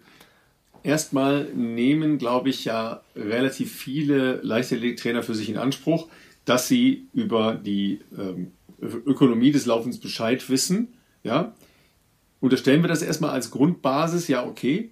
So, wenn ich jetzt aber sehe, wie Lauf-ABC gemacht wird, selbst, oh, selbst ja. gibt es auch himmelweite Unterschiede. Selbst beim, auf einem Aufwärmplatz bei Weltmeisterschaften, da habe ich teilweise Schmerzen. Also beim das Zugucken Schmerz. beim Zuschauen. Zugucken Schmerz. Aber Inhalte in einem Training, jedenfalls so verstehe ich das, sollten immer Sinn machen für das, was ich nachher machen will. Ja, also ich kann ja einen Lauf-ABC machen, nur, was mache ich da ganz genau bei diesem Lauf-ABC? Und das grundsätzliche leichtathletische Lauf-ABC orientiert sich an Sprint. Das, das, ja, das ist viel, eher sprintorientiert. Ja. Das hat mit einem ökonomischen Mittel- oder Langstrecken- oder Marathonlaufen relativ wenig zu tun. Ich würde fast sogar sagen, nichts zu tun. Ja, weil das, was also ich habe auf jeden Fall immer meinen Speer mit dabei gehabt. Ja. Ich, ich habe auch immer am Marathon-Start meinen Speer ja. dabreisen gehabt und habe noch so ein bisschen so Schulterkreisen ja, und so, so gemacht, damit genau die Schultern schön locker sind auf jeden Fall. ich finde das total schön, dass du das jetzt gerade von dir aus noch gesagt hast, äh, Ralf, weil ich tatsächlich ähm, in den Seminaren auch immer wieder gefragt werde, was ich von dem klassischen Lauf-ABC halte und dann eben darauf hinweise, dass es mit der Art und Weise des Laufens, wie wir das lehren, nichts zu tun hat. Ähm, also die Übertragbarkeit in den Laufstil, den, wie du selber gesagt hast, für einen Mittel- bis Langstreckenläufer der richtige ist, das funktioniert nicht, ja. Also da sind wir auch wieder bei diesen Ausprägungen, ja, auch Vorfußlaufen oder Fersenlauf, so ja, der Sprinter läuft über den Vorfuß. Das ist auch richtig so, aber der sprintet halt seine 100 Meter und dann ist die Sache vorbei. 42 Kilometer hast du noch niemanden auf den Vorfuß laufen sehen und die Walker rollen über die Ferse ab. So, es ist nichts wirklich falsch und nichts wirklich richtig. Es hängt halt immer davon ab, ja. Insofern gilt es ja auch immer, diese einzelnen Elemente dann in eine Laufbewegung, in eine komplette Bewegung übertragen zu können. Und das ist dann halt einfach die Frage, funktioniert das oder funktioniert das nicht? Ja, insofern würde ich halt schon tatsächlich Mittelstreckenläufer ein bisschen äh, noch ausnehmen, weil die laufen mhm. ja logischerweise auch noch alle auf dem Vorfuß. Ja, also das, äh, das, das hat ja mit dem nachher nichts zu tun. Ähm, Philipp, du erinnerst dich ja sicher, äh, dein großes Idol, dass, dass es bei dem tatsächlich diese Diskussion hat, sehr lange und sehr intensiv und ja bis zum Ende seiner Karriere gab. Ja, also Heilige Selassie für alle äh, zu Hause. Der musste seinen Laufstil, glaube ich, auch wirklich genau. ändern, wenn mich nicht alles ja. täuscht. Ich habe mich damals natürlich ähm, sehr interessiert mitverfolgt, auch wenn mich Marathon damals noch nicht interessiert hat, weil ich dachte, der Weisheit letzter Schluss ist auf jeden Fall auf der Bahn. Ähm, und ihn natürlich auch als Bahnläufer primär bewundert habe. Natürlich auch alles, was dann im Marathon kam, war natürlich noch, vielleicht noch, ja, mindestens genauso beeindruckend, aber es, der hat sich wahnsinnig schwer getan mit dem Switch. Ja. Sowohl vom äh, Bahnlaufen, aber vor allem auch mit dem Training und Trainingsvolumen, obwohl ja Bahnlaufen auch intensiv ist, was äh, Achillessehnen etc. beansprucht, die haben ja damals wahnsinnig viel auch in Spikes trainiert und da gab es noch keine Carbon-Schuhe und sonstiges. Ähm, aber den Switch zum Marathonlaufen und Marathonumfänge mit dem Laufstil, den er hatte, hat ganz schlecht funktioniert und hat ihn auch, glaube ich, ein Jahr oder zwei Jahre damals fast rausgenommen, wo ihn, glaube ich, auch schon ein paar eigentlich eher gedanklich ähm, so verortet haben, dass die Karriere durch ist. Und erst indem er sich wirklich, glaube ich, läuferisch und, und vom Laufstil neu erfunden hat und einen, einen sehr viel äh, weniger aggressiven Laufstil, so würde ich es vielleicht sagen, äh, was auch mhm. den Fußaufsatz anbelangt, irgendwo verinnerlicht hat, äh, ist eigentlich seine Marathonkarriere richtig äh, dann nochmal ins Rollen gekommen, beziehungsweise dann auch diese ganzen Weltrekordgeschichten und so weiter. Und ähm, ja, also ich habe da auch eine eigene Meinung zum Thema Vorfuß und nicht und überhaupt. Und da wird immer gerne auch in einschlägiger Yellow Press, sage ich jetzt mal, Lauf Yellow Press wird ja gerne manche Dinge propagiert oder noch gerne so hingestellt, als wäre das so dass die ultimative Endstufe, wenn man so läuft, dann ist das super da bin ich weit weg davon. Also ähm, ich nehme immer das Beispiel, das ist nicht so populär, weil es kein Deutscher ist äh, und auch jetzt kein Weltstar, auch wenn er ein extrem guter Läufer war, aber Dayton Ritzenheim ist ein amerikanischer Läufer gewesen, der vor, ich würde mal sagen, so 10, 15 Jahren extrem gut unterwegs war. Also der damals auch US-Rekord gelaufen ist mit, ich weiß gar nicht, 12,54 und äh, bei, bei, der WM in, in Berlin über 5000, bei der WM in Berlin über 10.000 auch irgendwie Top 8, Top 6 oder was war. Also wirklich damals schon Weltspitze auf jeden Fall. Der äh, beim Great North Run, glaube ich mal, ich weiß nicht, ob er gewonnen hat, aber auf dem Podest war auch mit 60 Minuten glatt im Halbmarathon. Also der, der hat schon drauf gehabt und der ist, ähm, der war ein krasser Fersenläufer auch. Also ich meine, auch bei diesen hohen Geschwindigkeiten hat es ja dann offensichtlich trotzdem funktioniert, dass er äh, da auf dieser Welt ähm, ähm, Ding dabei war. Also ich glaube, dieses krampfhafte, also ich bin da eher bei, bei Julia, dass man insgesamt schauen muss, dass das gesamte Laufsystem, wie auch immer das jetzt individuell ist, in eine Balance und Ökonomie gebracht werden muss. Und ich finde das Beispiel, ich habe das natürlich äh, noch äh, mich erinnert, weil äh, Patrick das, als er damals bei uns zu Gast war, ja auch so dargestellt hat, mit vom Würfel zum Ball. Das ist mir geblieben, weil das ist natürlich auch ähm, eine sehr gute Darstellung, wie es am Ende sein soll, dass halt alles in sich greift und float und möglichst wenig ähm, Reibungsverluste, wenn man so möchte, irgendwo entstehen. Äh, das muss das Ziel sein und nicht am Ende, ob du jetzt, weiß ich nicht, äh, auf dem Vorfuß extrem bist oder keine Ahnung. Also manches ergibt sich so. Also wenn mich Leute oft gefragt haben, das gibt's ja auch so Fragen, wie hast du denn irgendwie gelernt, auf dem Vorfuß zu laufen? Ich laufe jetzt seit zwei Monaten und ich tue mich total schwer, auf dem Vorfuß zu laufen. Da denke ich mir immer, gut, ich habe das natürlich als kleiner Junge angefangen, aber ich weiß auch gar nicht, wann das passiert ist. Wahrscheinlich bin ich ja nicht als kleiner Junge von jetzt schon immer Vorfuß gelaufen, aber irgendwann ist es dann halt so, das war ja einfach ein Prozess. Das ist ja nicht so, dass ich auf einmal gesagt habe, ach so, morgen, ab morgen wird jetzt aber Vorfuß oder was auch immer gelaufen. Das weiß ich nicht, ist schwer für mich, das zu beschreiben oder Atmung. Deswegen, weil du vorhin angesprochen hast, dass sie ja weiterführende Seminare auch macht und äh, so die, die Krönung der Seminare am Ende auch mit Atmung zu tun hat, bin ich sehr gespannt, was du uns dazu vielleicht noch sagen oder verraten kannst, weil ich habe keinen Plan, was Atmung ist, um ehrlich zu sein. Es gibt so viele Leute, die fragen ja, was für einen Atemrhythmus verwendest du denn so? Und ich denke mir halt immer, I don't know. Äh, ich also, atme mehr, wenn ich schnell laufe und weniger, wenn ich langsam laufe. Keine Ahnung. Also manche, manche ja auf den Punkt. Manche behaupten ja auch, dass du nicht einatmest und ausatmest, aber ich würde mal tippen im Wechsel, oder? Ja, wahrscheinlich. Ich denke mir immer so, keine Ahnung, ich, ich mache so, wie ich es halt immer gemacht habe. Philipp atmet ja. beim Start ein und im Ziel aus. Genau so ist genau. Problem gelöst. ja, ähm, super interessant, ist ein geiles Thema, also das Thema Atem und vor allen Dingen aufs Laufen bezogen. Ähm, ich, es, wir gehen da natürlich auch ganz viel wieder ins Gefühl rein. Deswegen ist das ganz schwer, das jetzt hier zu erzählen und zu erklären. Ja. Aber Fakt ist mittlerweile, wir haben so unfassbar viele jetzt mittlerweile auch wissenschaftliche Belege für Wissen, dass wir eigentlich intuitiv schon vorher auch zum Atem hatten, dass wir über den Atem beispielsweise auch unsere Gefühlslage beeinflussen können oder mhm. eine, ja, also Säurebasenhaushalt in unserem Körper damit beeinflussen können. Dann haben wir den Unterschied zwischen Brustatmung und Bauchatmung. Mhm. Das hat alles auch wiederum Einfluss auf Muskelanspannungen, also kleinste muskuläre Anspannungen, ob die da sind oder nicht und so weiter und so fort. Also der, der Atem definiert so viel unseres mentalen Bewusstseinszustands, aber auch auf körperlicher Ebene, dass wir ohne den Atem gar nicht arbeiten können. Also das ist die Basis, um das dreht sich alles. Und da legen wir eben den Fokus drauf, weil wie du selber gesagt hast, es gibt eigentlich niemanden, der schon mal bewusst darauf geachtet hat, außer er hat vielleicht mal Seitenstechen beim Laufen gehabt, weil dann ist ja meistens Stimmt. dieses Ding irgendwie so, okay, lange ausatmen oder ausatmen immer auf den äh, rechten Fuß, dann hat man sich zum ersten Mal mal damit befasst, aber ansonsten, wenn du die Leute fragst, so, wie war denn dein Atem? oder wie hast du denn geatmet beim Laufen? Dann ist, die Reaktion ist immer so, hä? was willst du von mir? Ja. Und eigentlich ja, ja. so ein wichtiges Tool, weil du kannst darüber super viel selber steuern. Und es ist ein sehr, ja, ich sag mal, machtvolles Tool, auch im Leistungs- oder gerade im Leistungssport. Ja, ja also ganz, ganz spannend ist ja äh, Zwerchfellatmung, nicht Zwerchfellatmung und so weiter. Ja, ähm, mhm. ein, einfach mal für euch zu Hause. Nehmt euch mal zwei Punkte am Tag vor, wo ihr ganz kurz darüber nachdenkt, und wie atme ich denn gerade und was macht eigentlich mein Bauch? Ja, so, so, Hand auf den Bauch legen und mal gucken, was der macht.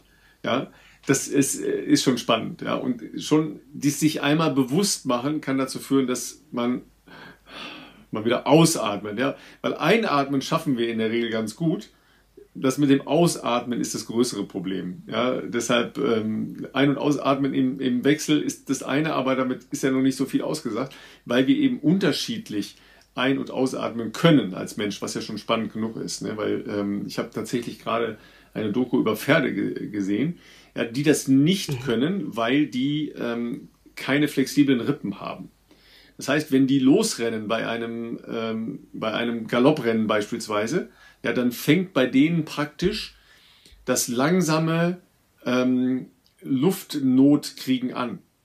Ja, und die laufen bis okay. an den Rand des sich selbst äh, den, den Atem nehmen. Ja, also das, wusste ich nicht vorher, die hatte ich noch nie gehört, aber ganz spannend. Wow.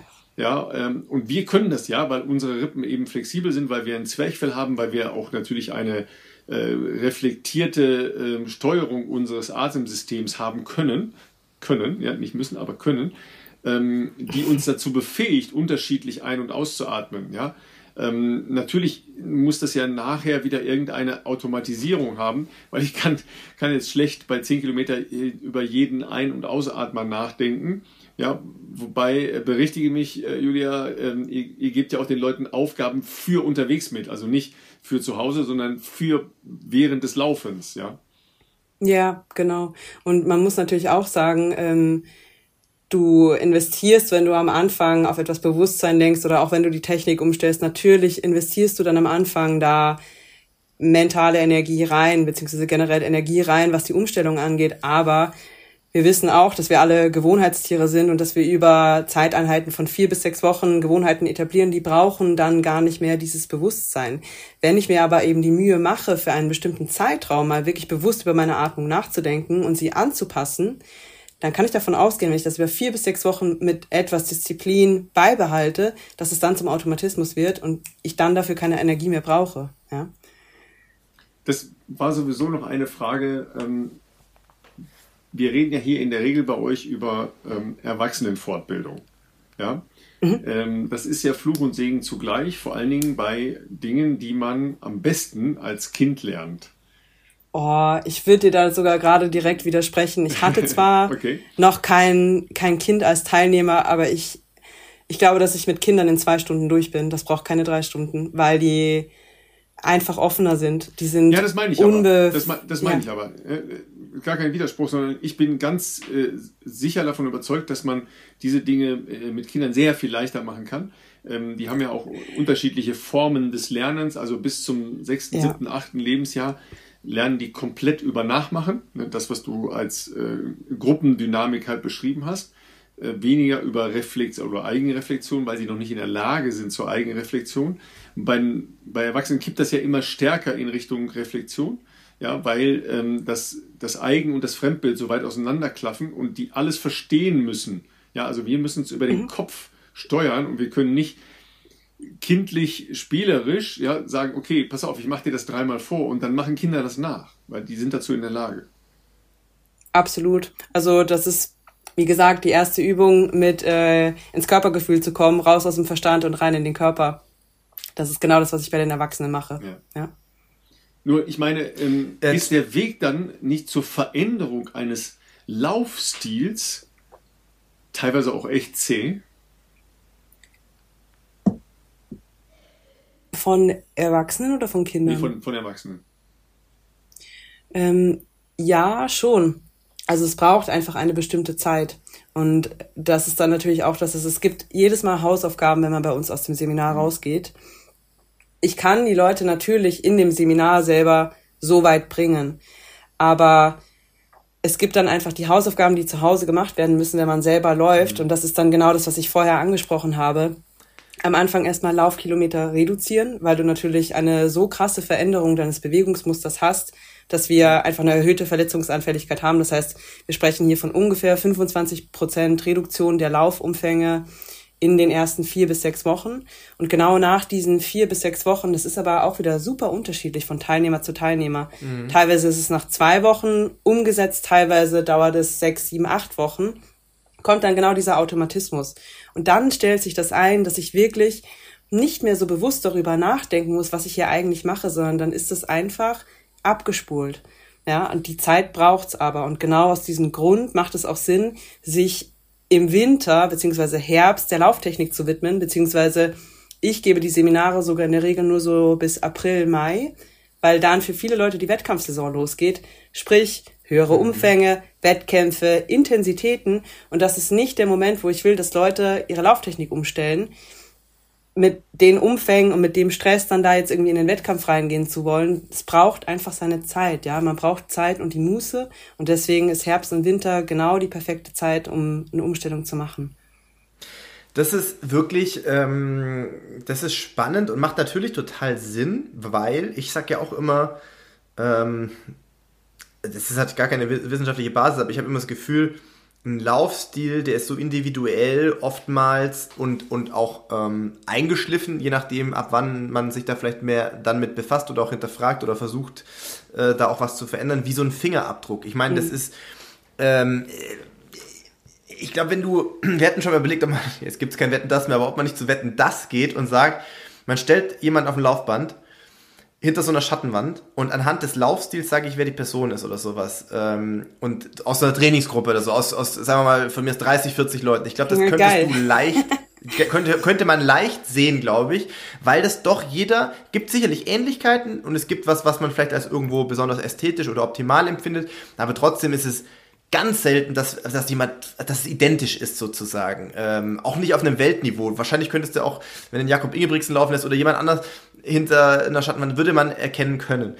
Ähm, und da ranzugehen, das zu verändern, das braucht einerseits natürlich mal einen gut ausgebildeten Experten oder eine Expertin so wie dich. Auf der anderen Seite braucht man aber auch ähm, das Know-how oder wie soll ich sagen, die, diese Zeit, die du sagst, das zu verinnerlichen. Also ich glaube, man muss so ein Seminar als Schwerpunkt und als Anlass nehmen, wo man, glaube ich, innerhalb dieser drei bis vier Stunden wahnsinnig viel Input bekommt und ja. auch wahnsinnig viel in der Lage ist zu resetten und neu, ich sage jetzt mal Anfang zu programmieren, klingt jetzt sehr technisch, aber neu zu auszurichten im weitesten Sinne. Aber es wird natürlich auf gar keinen Fall gehen. Also wenn eine Illusion, glaube ich, äh, für euch da draußen, ihr sagt, wir buchen jetzt ein Seminar bei Julia und nach vier Stunden, bam, bin ich ein neuer Läufer und laufe dann wie Bekele oder sowas. Äh, ganz so wird das nicht gehen. Ihr lauft ähm, anders, aber um es genau. etablieren zu können, müsst ihr dranbleiben, ja. Also das ist halt, ja, Korrekt. genau richtig. Und ja. auch dann das zu reduzieren zunächst mal, die übliche Laufleistung ist total smart, weil natürlich das auch ein Prozess ist. Der Körper ist über so viele Jahre ja eingeschliffen, nicht negativ gemeint, aber auf ein bestimmtes Bewegungsmuster, wie man halt bislang gelaufen ist. Und dieses jetzt zu verändern, auch wenn man es im weitesten Sinne natürlich besser macht, optimiert, das ist ja trotzdem erstmal eine Veränderung in der Beanspruchung von Muskelsehnen, Bändern. Und kognitiv. Und das macht natürlich total Sinn, dass man da vier bis sechs Wochen sagt, hey, hier vielleicht den Fuß vom Gas oder auf gar keinen Fall jetzt unmittelbar vor einer anstehenden Wettkampfsaison oder mitten in einer Marathonvorbereitung oder dergleichen. Ähm, das finde ich total ähm, nachvollziehbar und spannend. Wenn du sagst, ihr bietet es oder du bietest es üblicherweise bis April an. Mhm. Äh, wie, wie, wie ist das? Ist das im, im, im Wochenturnus aktuell bei dir oder wie, wo, ja. wenn man sich da jetzt anmeldet, wie muss man was für eine Warteliste hat man da äh, vor sich? Man sollte schnell sein, weil tatsächlich sind die Seminare gerade für Januar und Februar schon relativ ausgebucht oder relativ oh, gut bebucht. Ähm, ich schaue, dass ich das so viel wie ich nur irgendwie kann abbilden kann. Ähm, ich bin hauptberuflich, mache äh, ich mit meinem Mann gemeinsam sein Management. Insofern bin ich mhm. da, sobald bei ihm die Saison losgeht, sehr, sehr eingespannt. Ähm, genau deswegen ist es halt unter anderem auch eben im, im Frühling. Ähm, Genau, ich biete das im Januar im Wochenrhythmus an, wobei zwei Wochenenden schon ausgebucht sind. Im Februar habe ich, glaube ich, drei von vier Wochenenden und im März sind, ist es aktuell noch ein Wochenende. Genau, aber das andere ist auch ausgebucht. Ja, also und es gibt aber, wenn man sich jetzt anmelden würde, bestünde die Möglichkeit, äh, mit Art of Running zu beginnen. Secrets of Speed dann nach den vier bis sechs Wochen zu machen und sogar noch Running is Rhythm zu machen mit vier bis sechs Wochen Abstand. Also wer mhm. wirklich Lust hat, einmal die komplette Schule im Jahr 2024 zu durchlaufen, bevor der Sommer da ist, der kann das sogar machen, wenn er sich halt jetzt noch anmeldet und schnell ist. Und ansonsten geht's dann in der Regel nach Kona wieder los. Das ist nächstes Jahr dann genau mit Anfang November. Sag nochmal eben, weil du äh, hattest ja die zeitlichen Rahmen schon kurz in Stunden überrissen. Ähm, das ist dann an einem mhm. Tag oder splittest du das auf Richtig. in zwei Tagen? Ja. Nee, das ist immer an einem Tag, okay. damit die mhm. Leute da die Möglichkeit haben, am gleichen Tag auch an- und abzureisen. Mhm. Ich habe öfters tatsächlich Teilnehmer, die von ganz, ganz weit auch aus Deutschland anreisen, die brauchen dann eine Übernachtung. Genau, aber jemand aus Wien kann am gleichen Tag an- und abreisen. Mhm. Okay, dann ähm, muss man sich natürlich, du hast das eben äh, noch kurz eingeworfen, als äh, Philipp gesagt hat, äh, mit der Veränderung der Belastung gehen natürlich auch Veränderungsprozesse am Körper einher. Da hast du gesagt, mhm. ja, man muss dem äh, auch kognitiv ja folgen können. Ja? Das, äh, Größerer, größter Faktor. Ja. Mhm. Die Leute ähm, gehen in der Regel wir laufen keine Kilometer in den Seminaren. Ihr habt am Ende des Tages, deswegen, ähm, ihr müsst da auch nicht fit sein. Also viele fragen mich, muss ich irgendwie zehn Kilometer am Stück laufen können? Nein. Du musst doch nicht mal zwei Kilometer am Stück laufen können oder einen Kilometer, weil du läufst maximal 400 Meter am Stück. Alles andere erfühlst du über ganz, ganz kurze Wege. Es geht ums Fühlen, nicht darum, dass wir hier irgendwie Kilometer zusammen abreißen. Und mhm. der Grund, weshalb die zeitliche Begrenzung so ist, wie sie ist, ist, weil die Leute irgendwann nicht mehr aufnahmefähig sind. Mhm. Also da merkt man auch nochmal innerhalb der Gruppe ähm, durchaus Differenzen. Bei den einen fängt es dann nach dem zweiten Element schon an dass du merkst, oh, okay, da ne, wäre jetzt eigentlich mit dem Input schon Schluss und die anderen sind nach dem fünften Element noch relativ frisch. Aber das ist der größte Faktor und das ist tatsächlich auch der größte Faktor, wenn die Leute das dann daheim alleine umsetzen, weshalb ich dann auch sage, es ist völlig in Ordnung, Steh- und Gehpausen einzulegen. Ich habe das selber damals genauso gemacht und zwar nicht, weil ich nicht mehr konnte körperlich, sondern weil ich einfach gemerkt habe, okay, das ist gerade ein Overload und das ist wie so ein Resetten. Einfach mal rausnehmen, kurz durchatmen und wieder neu loslaufen. Und natürlich auch ein bisschen loslassen können, ja. Also man muss jetzt nicht verkrampft das alles durchexerzieren, sondern es ist so was Spielerisches. Ja. Also ich habe das auch schon mal gehört bei dir und ich ähm ich weiß, dass das bei vielen Läuferinnen und Läufern auf ähm, intellektuelle und äh, religiöse Schmerzen trifft. Ja, ähm, ich lasse ich die Gehpause meinst du? Nee, nee noch schlimmer. Die Gehpause ja, aber ich, äh, noch schlimmer. Ich mache das, ähm, wenn ich ein Triathlon-Camp äh, mache und da morgens ein bisschen laufen gehe mit den Leuten auch immer. Und ähm, es bereitet den Leuten wirklich intensivste Probleme und Schmerzen, nämlich die Schuhe auszuziehen und barfuß zu laufen. Oh, ja. ja. Das ist. Warum? Ja, es ist, es ist Wahnsinn. es ist Wahnsinn. Ja, also ähm, das erste, das erste, wirklich das erste, was ich höre, und das ist ungefähr immer so ein Drittel der Gruppe. Oh nee, das ist zu kalt. Ja, ich erkälte mich sofort. Wir reden dann, mm, okay. wir reden ja dann über, über Frühjahr irgendwo, ja, in der Regel äh, Malle oder so, ja, also da reden wir jetzt mal nicht über kalt, ja, sowieso nicht und äh, schon gar nicht also es geht gar nicht, dass man sich erkältet innerhalb von wenigen Minuten, die man vielleicht mal barfuß läuft. Aber nimm uns mal mit, wie das ist, wenn du den Leuten die Schuhe äh, wegnimmst. Ja, ähm, tatsächlich nehme ich ihnen die Schuhe in der Regel weg, damit wir uns die Schuhe anschauen und nicht, weil ich sie barfuß laufen lasse. Ähm, das gebe ich ihnen dann als Hausübung mit, beziehungsweise wir machen eine Übung, die barfuß erfolgt und die ist sozusagen das Ausschlusskriterium für Fersenläufer. Weil wenn man sich nämlich einmal die Schuhe auszieht und hinstellt und ich die Leute dazu auffordere, bitte hochzuspringen und auf der Ferse zu landen, da macht das keiner. So, und das ist der schönste Beweis dafür, dass wir, wenn wir keine Schuhe an den Füßen haben, alle keine Fersenläufer sind, weil wir unseren Körper ja. davor schützen, diesen Schmerz zu spüren. So. Deswegen ja. ist einmal grundsätzlich schon mal die Idee mit den Schuhen, die auszuziehen, eine ganz hervorragende, weil wir da der natürlichsten Form des Laufens ganz, ganz nahe kommen. Genau, und der Grund, warum ich die Schuhe ausziehe, ist, weil wir tatsächlich uns vor allen Dingen in Secrets of Speed sehr, sehr viel mit dem Thema Schuhe befassen weil die Schuhe, die wir ähm, an unseren Füßen tragen, einen massiven Einfluss auf unsere Lauftechnik, unseren Laufstil, unseren Körper haben. Und nicht nur die Laufschuhe, sondern auch unsere Alltagsschuhe. Und da spreche ich als Frau, die früher viel feiern gegangen ist und in Berlin gelebt hat und hohe Schuhe anhatte und enge Schuhe anhatte aus eigener Erfahrung mit Halux Valgus und so weiter und so fort. Leute, schaut euch eure Schuhe an. Das ist alles reversibel. Den Halux habe ich nicht mehr aber wir haben stundenlang Schuhwerk an unseren Füßen und das wird anatomisch verformt. Das wirst du weder im Alltag noch beim Laufen.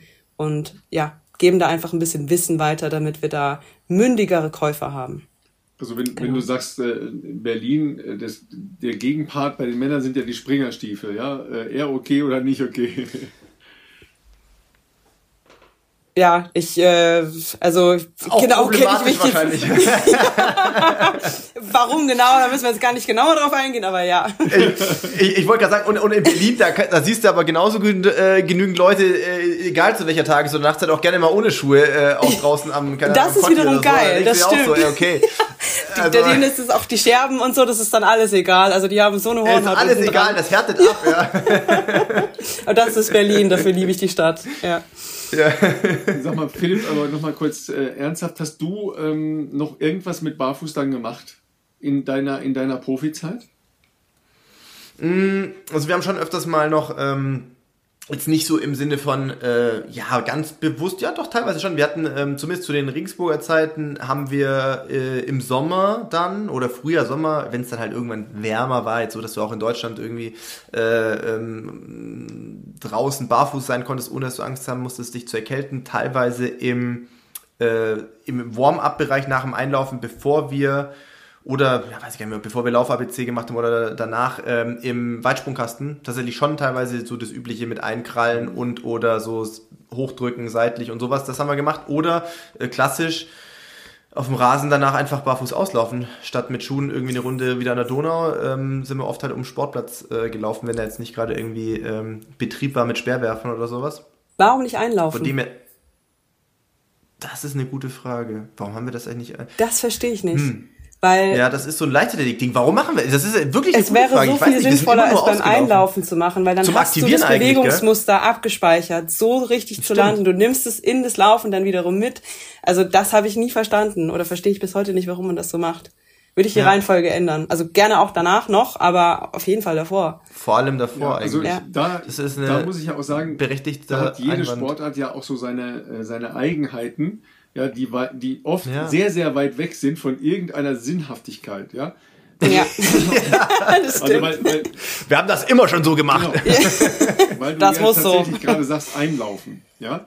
So, für Läufer, ja, macht Einlaufen ja noch in Teilen Sinn. Ja, also sinnhafter wäre wahrscheinlich jetzt noch mit Barfuß bewusstes Einlaufen auf dem Rasen. Für mhm. Sprinter, für Springer, für, ist es vollkommen sinnfrei. Es wird aber gemacht. Ja, es hat mhm. nichts als Herleitung zu dem, was ich nachher mache, weil explosive Bewegungen werden durch Joggen von drei oder vier Runden auf dem Sportplatz null vorbereitet. Null. Ja, G genauso neigt der äh, geneigte Leichtathlet oder die geneigte Leichtathletin dann ja dazu, sehr, sehr intensiv äh, das zu machen, was so allgemein als Gymnastik äh, beschrieben wird. Ja, also die liegen, wenn, wenn ihr mal Menschengruppen auf Sportplätzen beobachtet, die da rumliegen, ja, das sind garantiert Leichtathleten, ja, weil die locker eine Stunde damit verbringen können, Gymnastik zu machen. Da würde ich jetzt mal sagen, aus eigener Beobachtung und sicher auch aus eigener Reflexion 80 Prozent sinnfrei für das, was ich nachher machen will. Das mhm. hat sicher einen hohen gruppendynamischen Effekt, wenn man denn in einer Gruppe trainiert, weil da ja eine, Form von Austausch stattfindet und so weiter und so weiter. Aber als Vorbereitung, als wirklich spezifische Vorbereitung auf das, was ich nachher mache, da erkenne ich sofort, wo ein Trainer versteht oder eine Trainerin versteht, worum es denn eigentlich geht, was die nachher machen wollen. Mhm. Das sehe ich sofort. Oder ob da nur, was macht man als Leichtathlet? Man macht Einlaufen und Gymnastik. Ja, und dann macht man Lauf-ABC. Yo, das, ne, mhm. das muss doch irgendwas mit dem zu tun haben, was ich danach mache. Ja, weil das alles andere ist unspezifisch und das ist bestenfalls, ich weiß nicht, Jojo, Bewegungsgymnastik. Also ich kann genauso gut tanzen. Das ist als Vorbereitung genau, wahrscheinlich besser.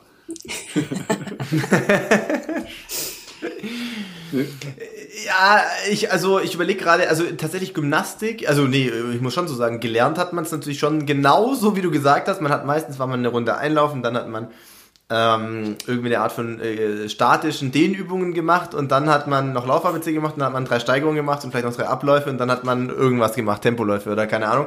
Mm, das hat sich schon bei uns ein bisschen gewandelt. Also so statisches Dehnen oder Stretching oder wie auch immer man das nennen möchte, haben wir tatsächlich im Aufwärmbereich da irgendwann sehr wenig gemacht. Einlaufen, ja, würde ich auch sagen, für Läufer weil, so Schmerzen, absolut weil sinnvoll. Ihr so Schmerzen bei jeder Rumpfbeuge hattet, dass ihr es gleich gelassen habt.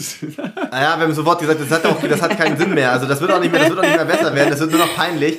Äh, wir lassen es einfach komplett weg. Nee, aber äh, also Einlaufen würde ich schon sagen, nicht nur für jetzt in, die Mus also muskuläre Erwärmung, wie auch immer man das definieren möchte, das lasse ich jetzt mal offen, weil ich denke auch, dass findet, findet, in, findet so gut wie nicht statt.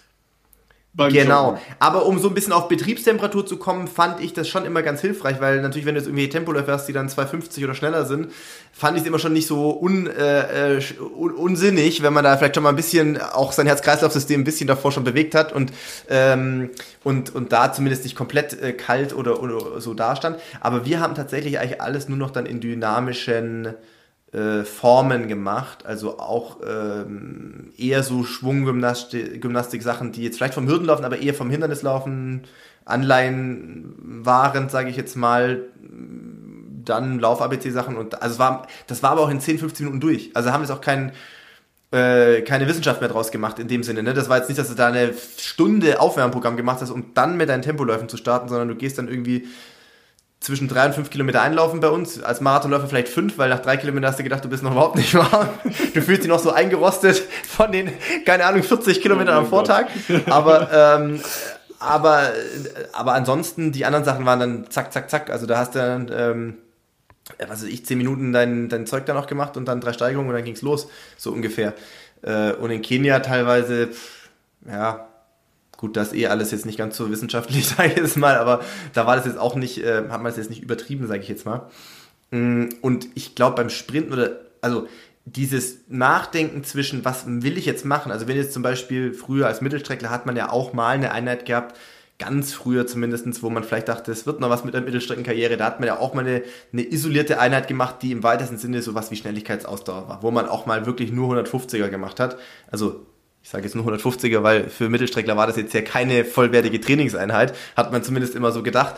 Ähm, weil, also das ging dann viel um, um, um natürlich um Laufstilistik, um schnelles Laufen und da hat man dann schon vielleicht auch das Ganze ein bisschen ausgedehnter gemacht mit sonstigen Übungen.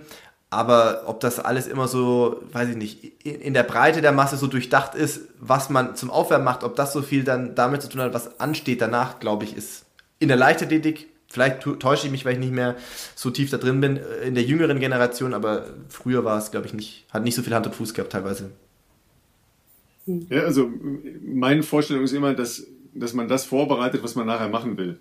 Ja, und, ähm, und erstmal geht es ja, erstmal geht's ja, also grundsätzlich geht es ja darum, ähm, zu mobilisieren. Ja, also, dass du das, was du einsetzen möchtest, mobilisierst. Range of Motion und ja, ja genau. Also das, das sind jetzt mal so zwei Begrifflichkeiten. Was du dann als Übungen dazu sortierst, muss halt ja dem entsprechen, was du anschließend machst.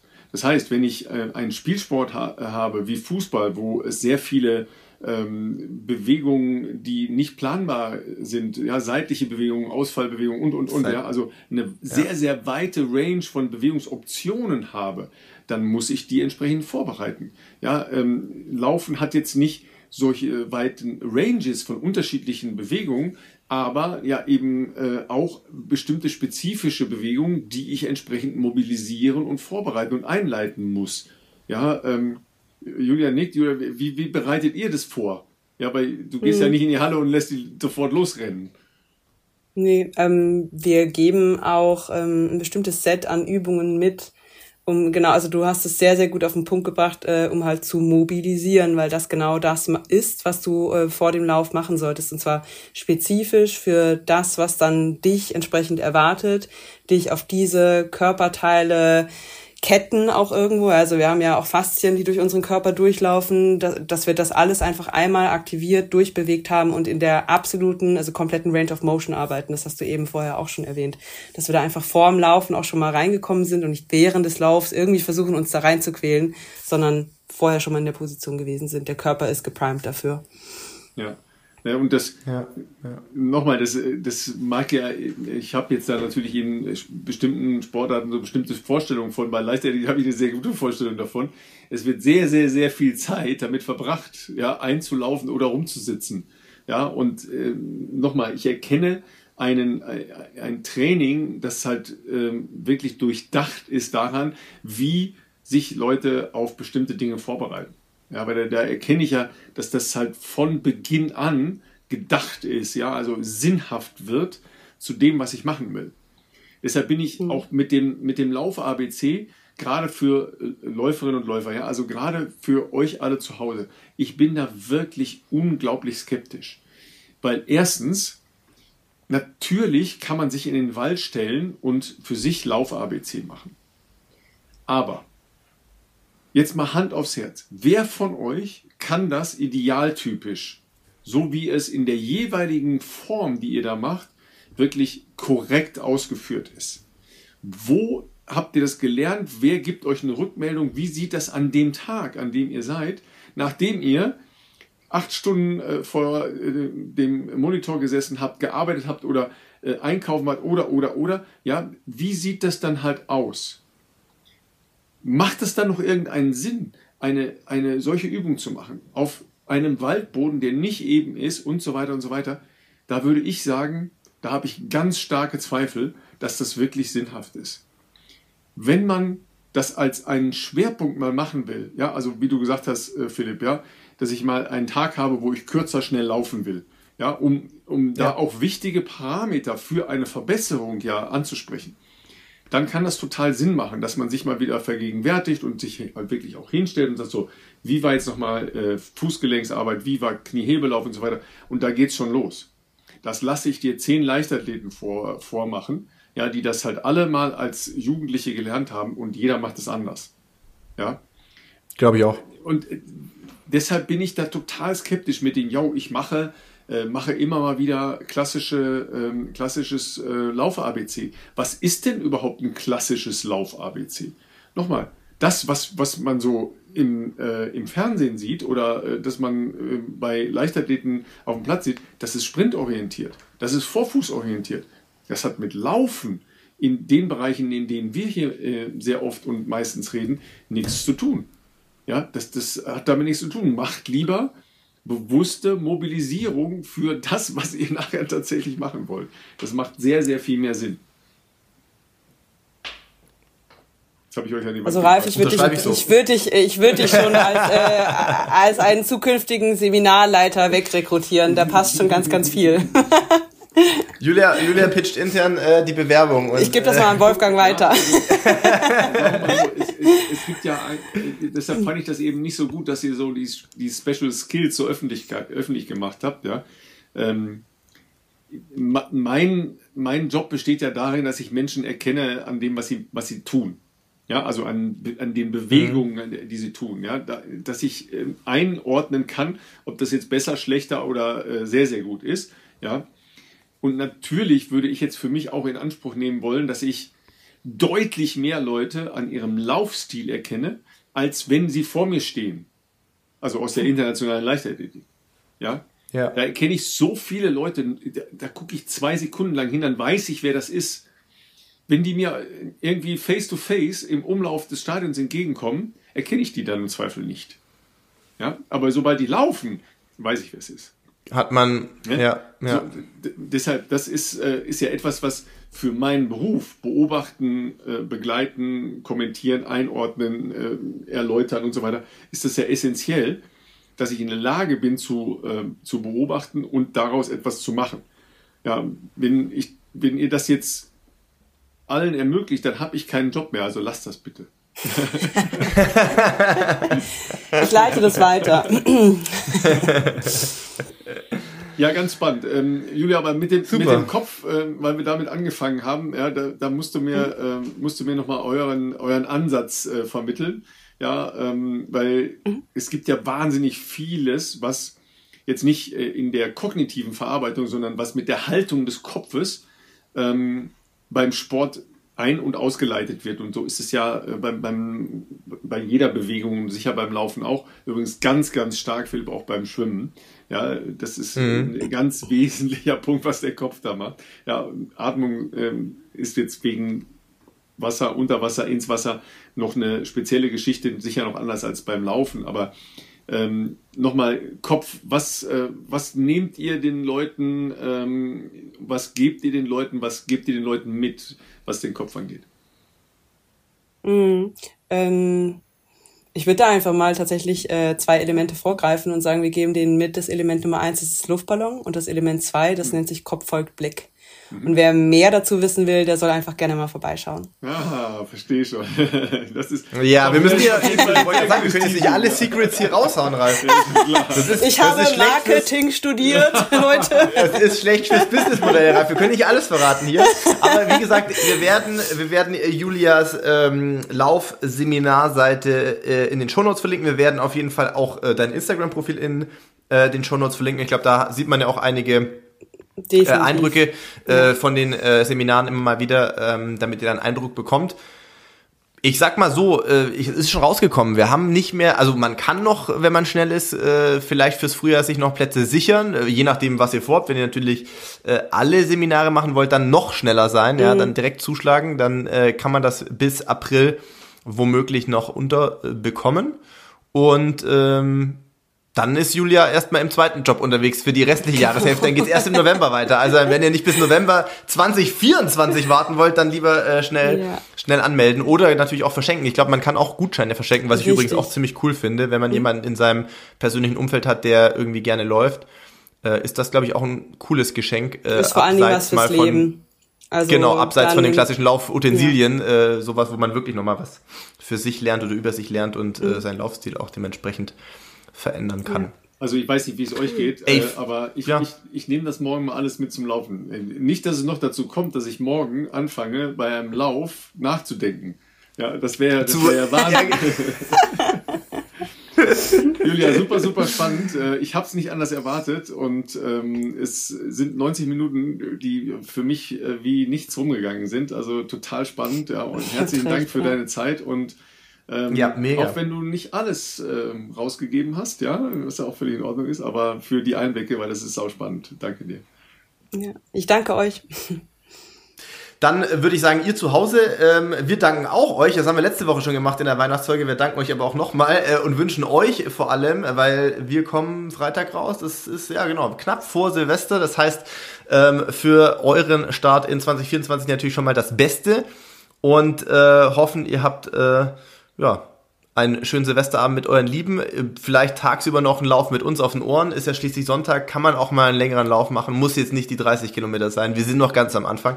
Und ähm, genau, schaut gerne bei Julia vorbei, lasst ein Abo da. Ähm, ich sag auch nochmal Danke und freue mich, wenn wir uns alle irgendwie wieder im neuen Jahr dann hören werden. Und ich gehe vorher noch Ollibollen essen, ne? aber erst nachdem ich gelaufen bin. Ne? Der, legendäre Ollibollenlauf, der, äh, der Eisläufer aus Harlem die aber tatsächlich in Sandford im Naturschutzgebiet laufen. Ja, also ne, wer in der Nähe ist, gerne vorbeikommen, wird bestimmt toll. Ungefähr Windstärke 8 und leichter Regen, also perfektes Laufwerk. Klingt super attraktiv auf jeden Fall. cool. Ja, lasst euch ins nächste Jahr blasen. Guten, äh, guten Rutsch und äh, wir hören uns nächstes Jahr. Bis dann. Ciao, ciao.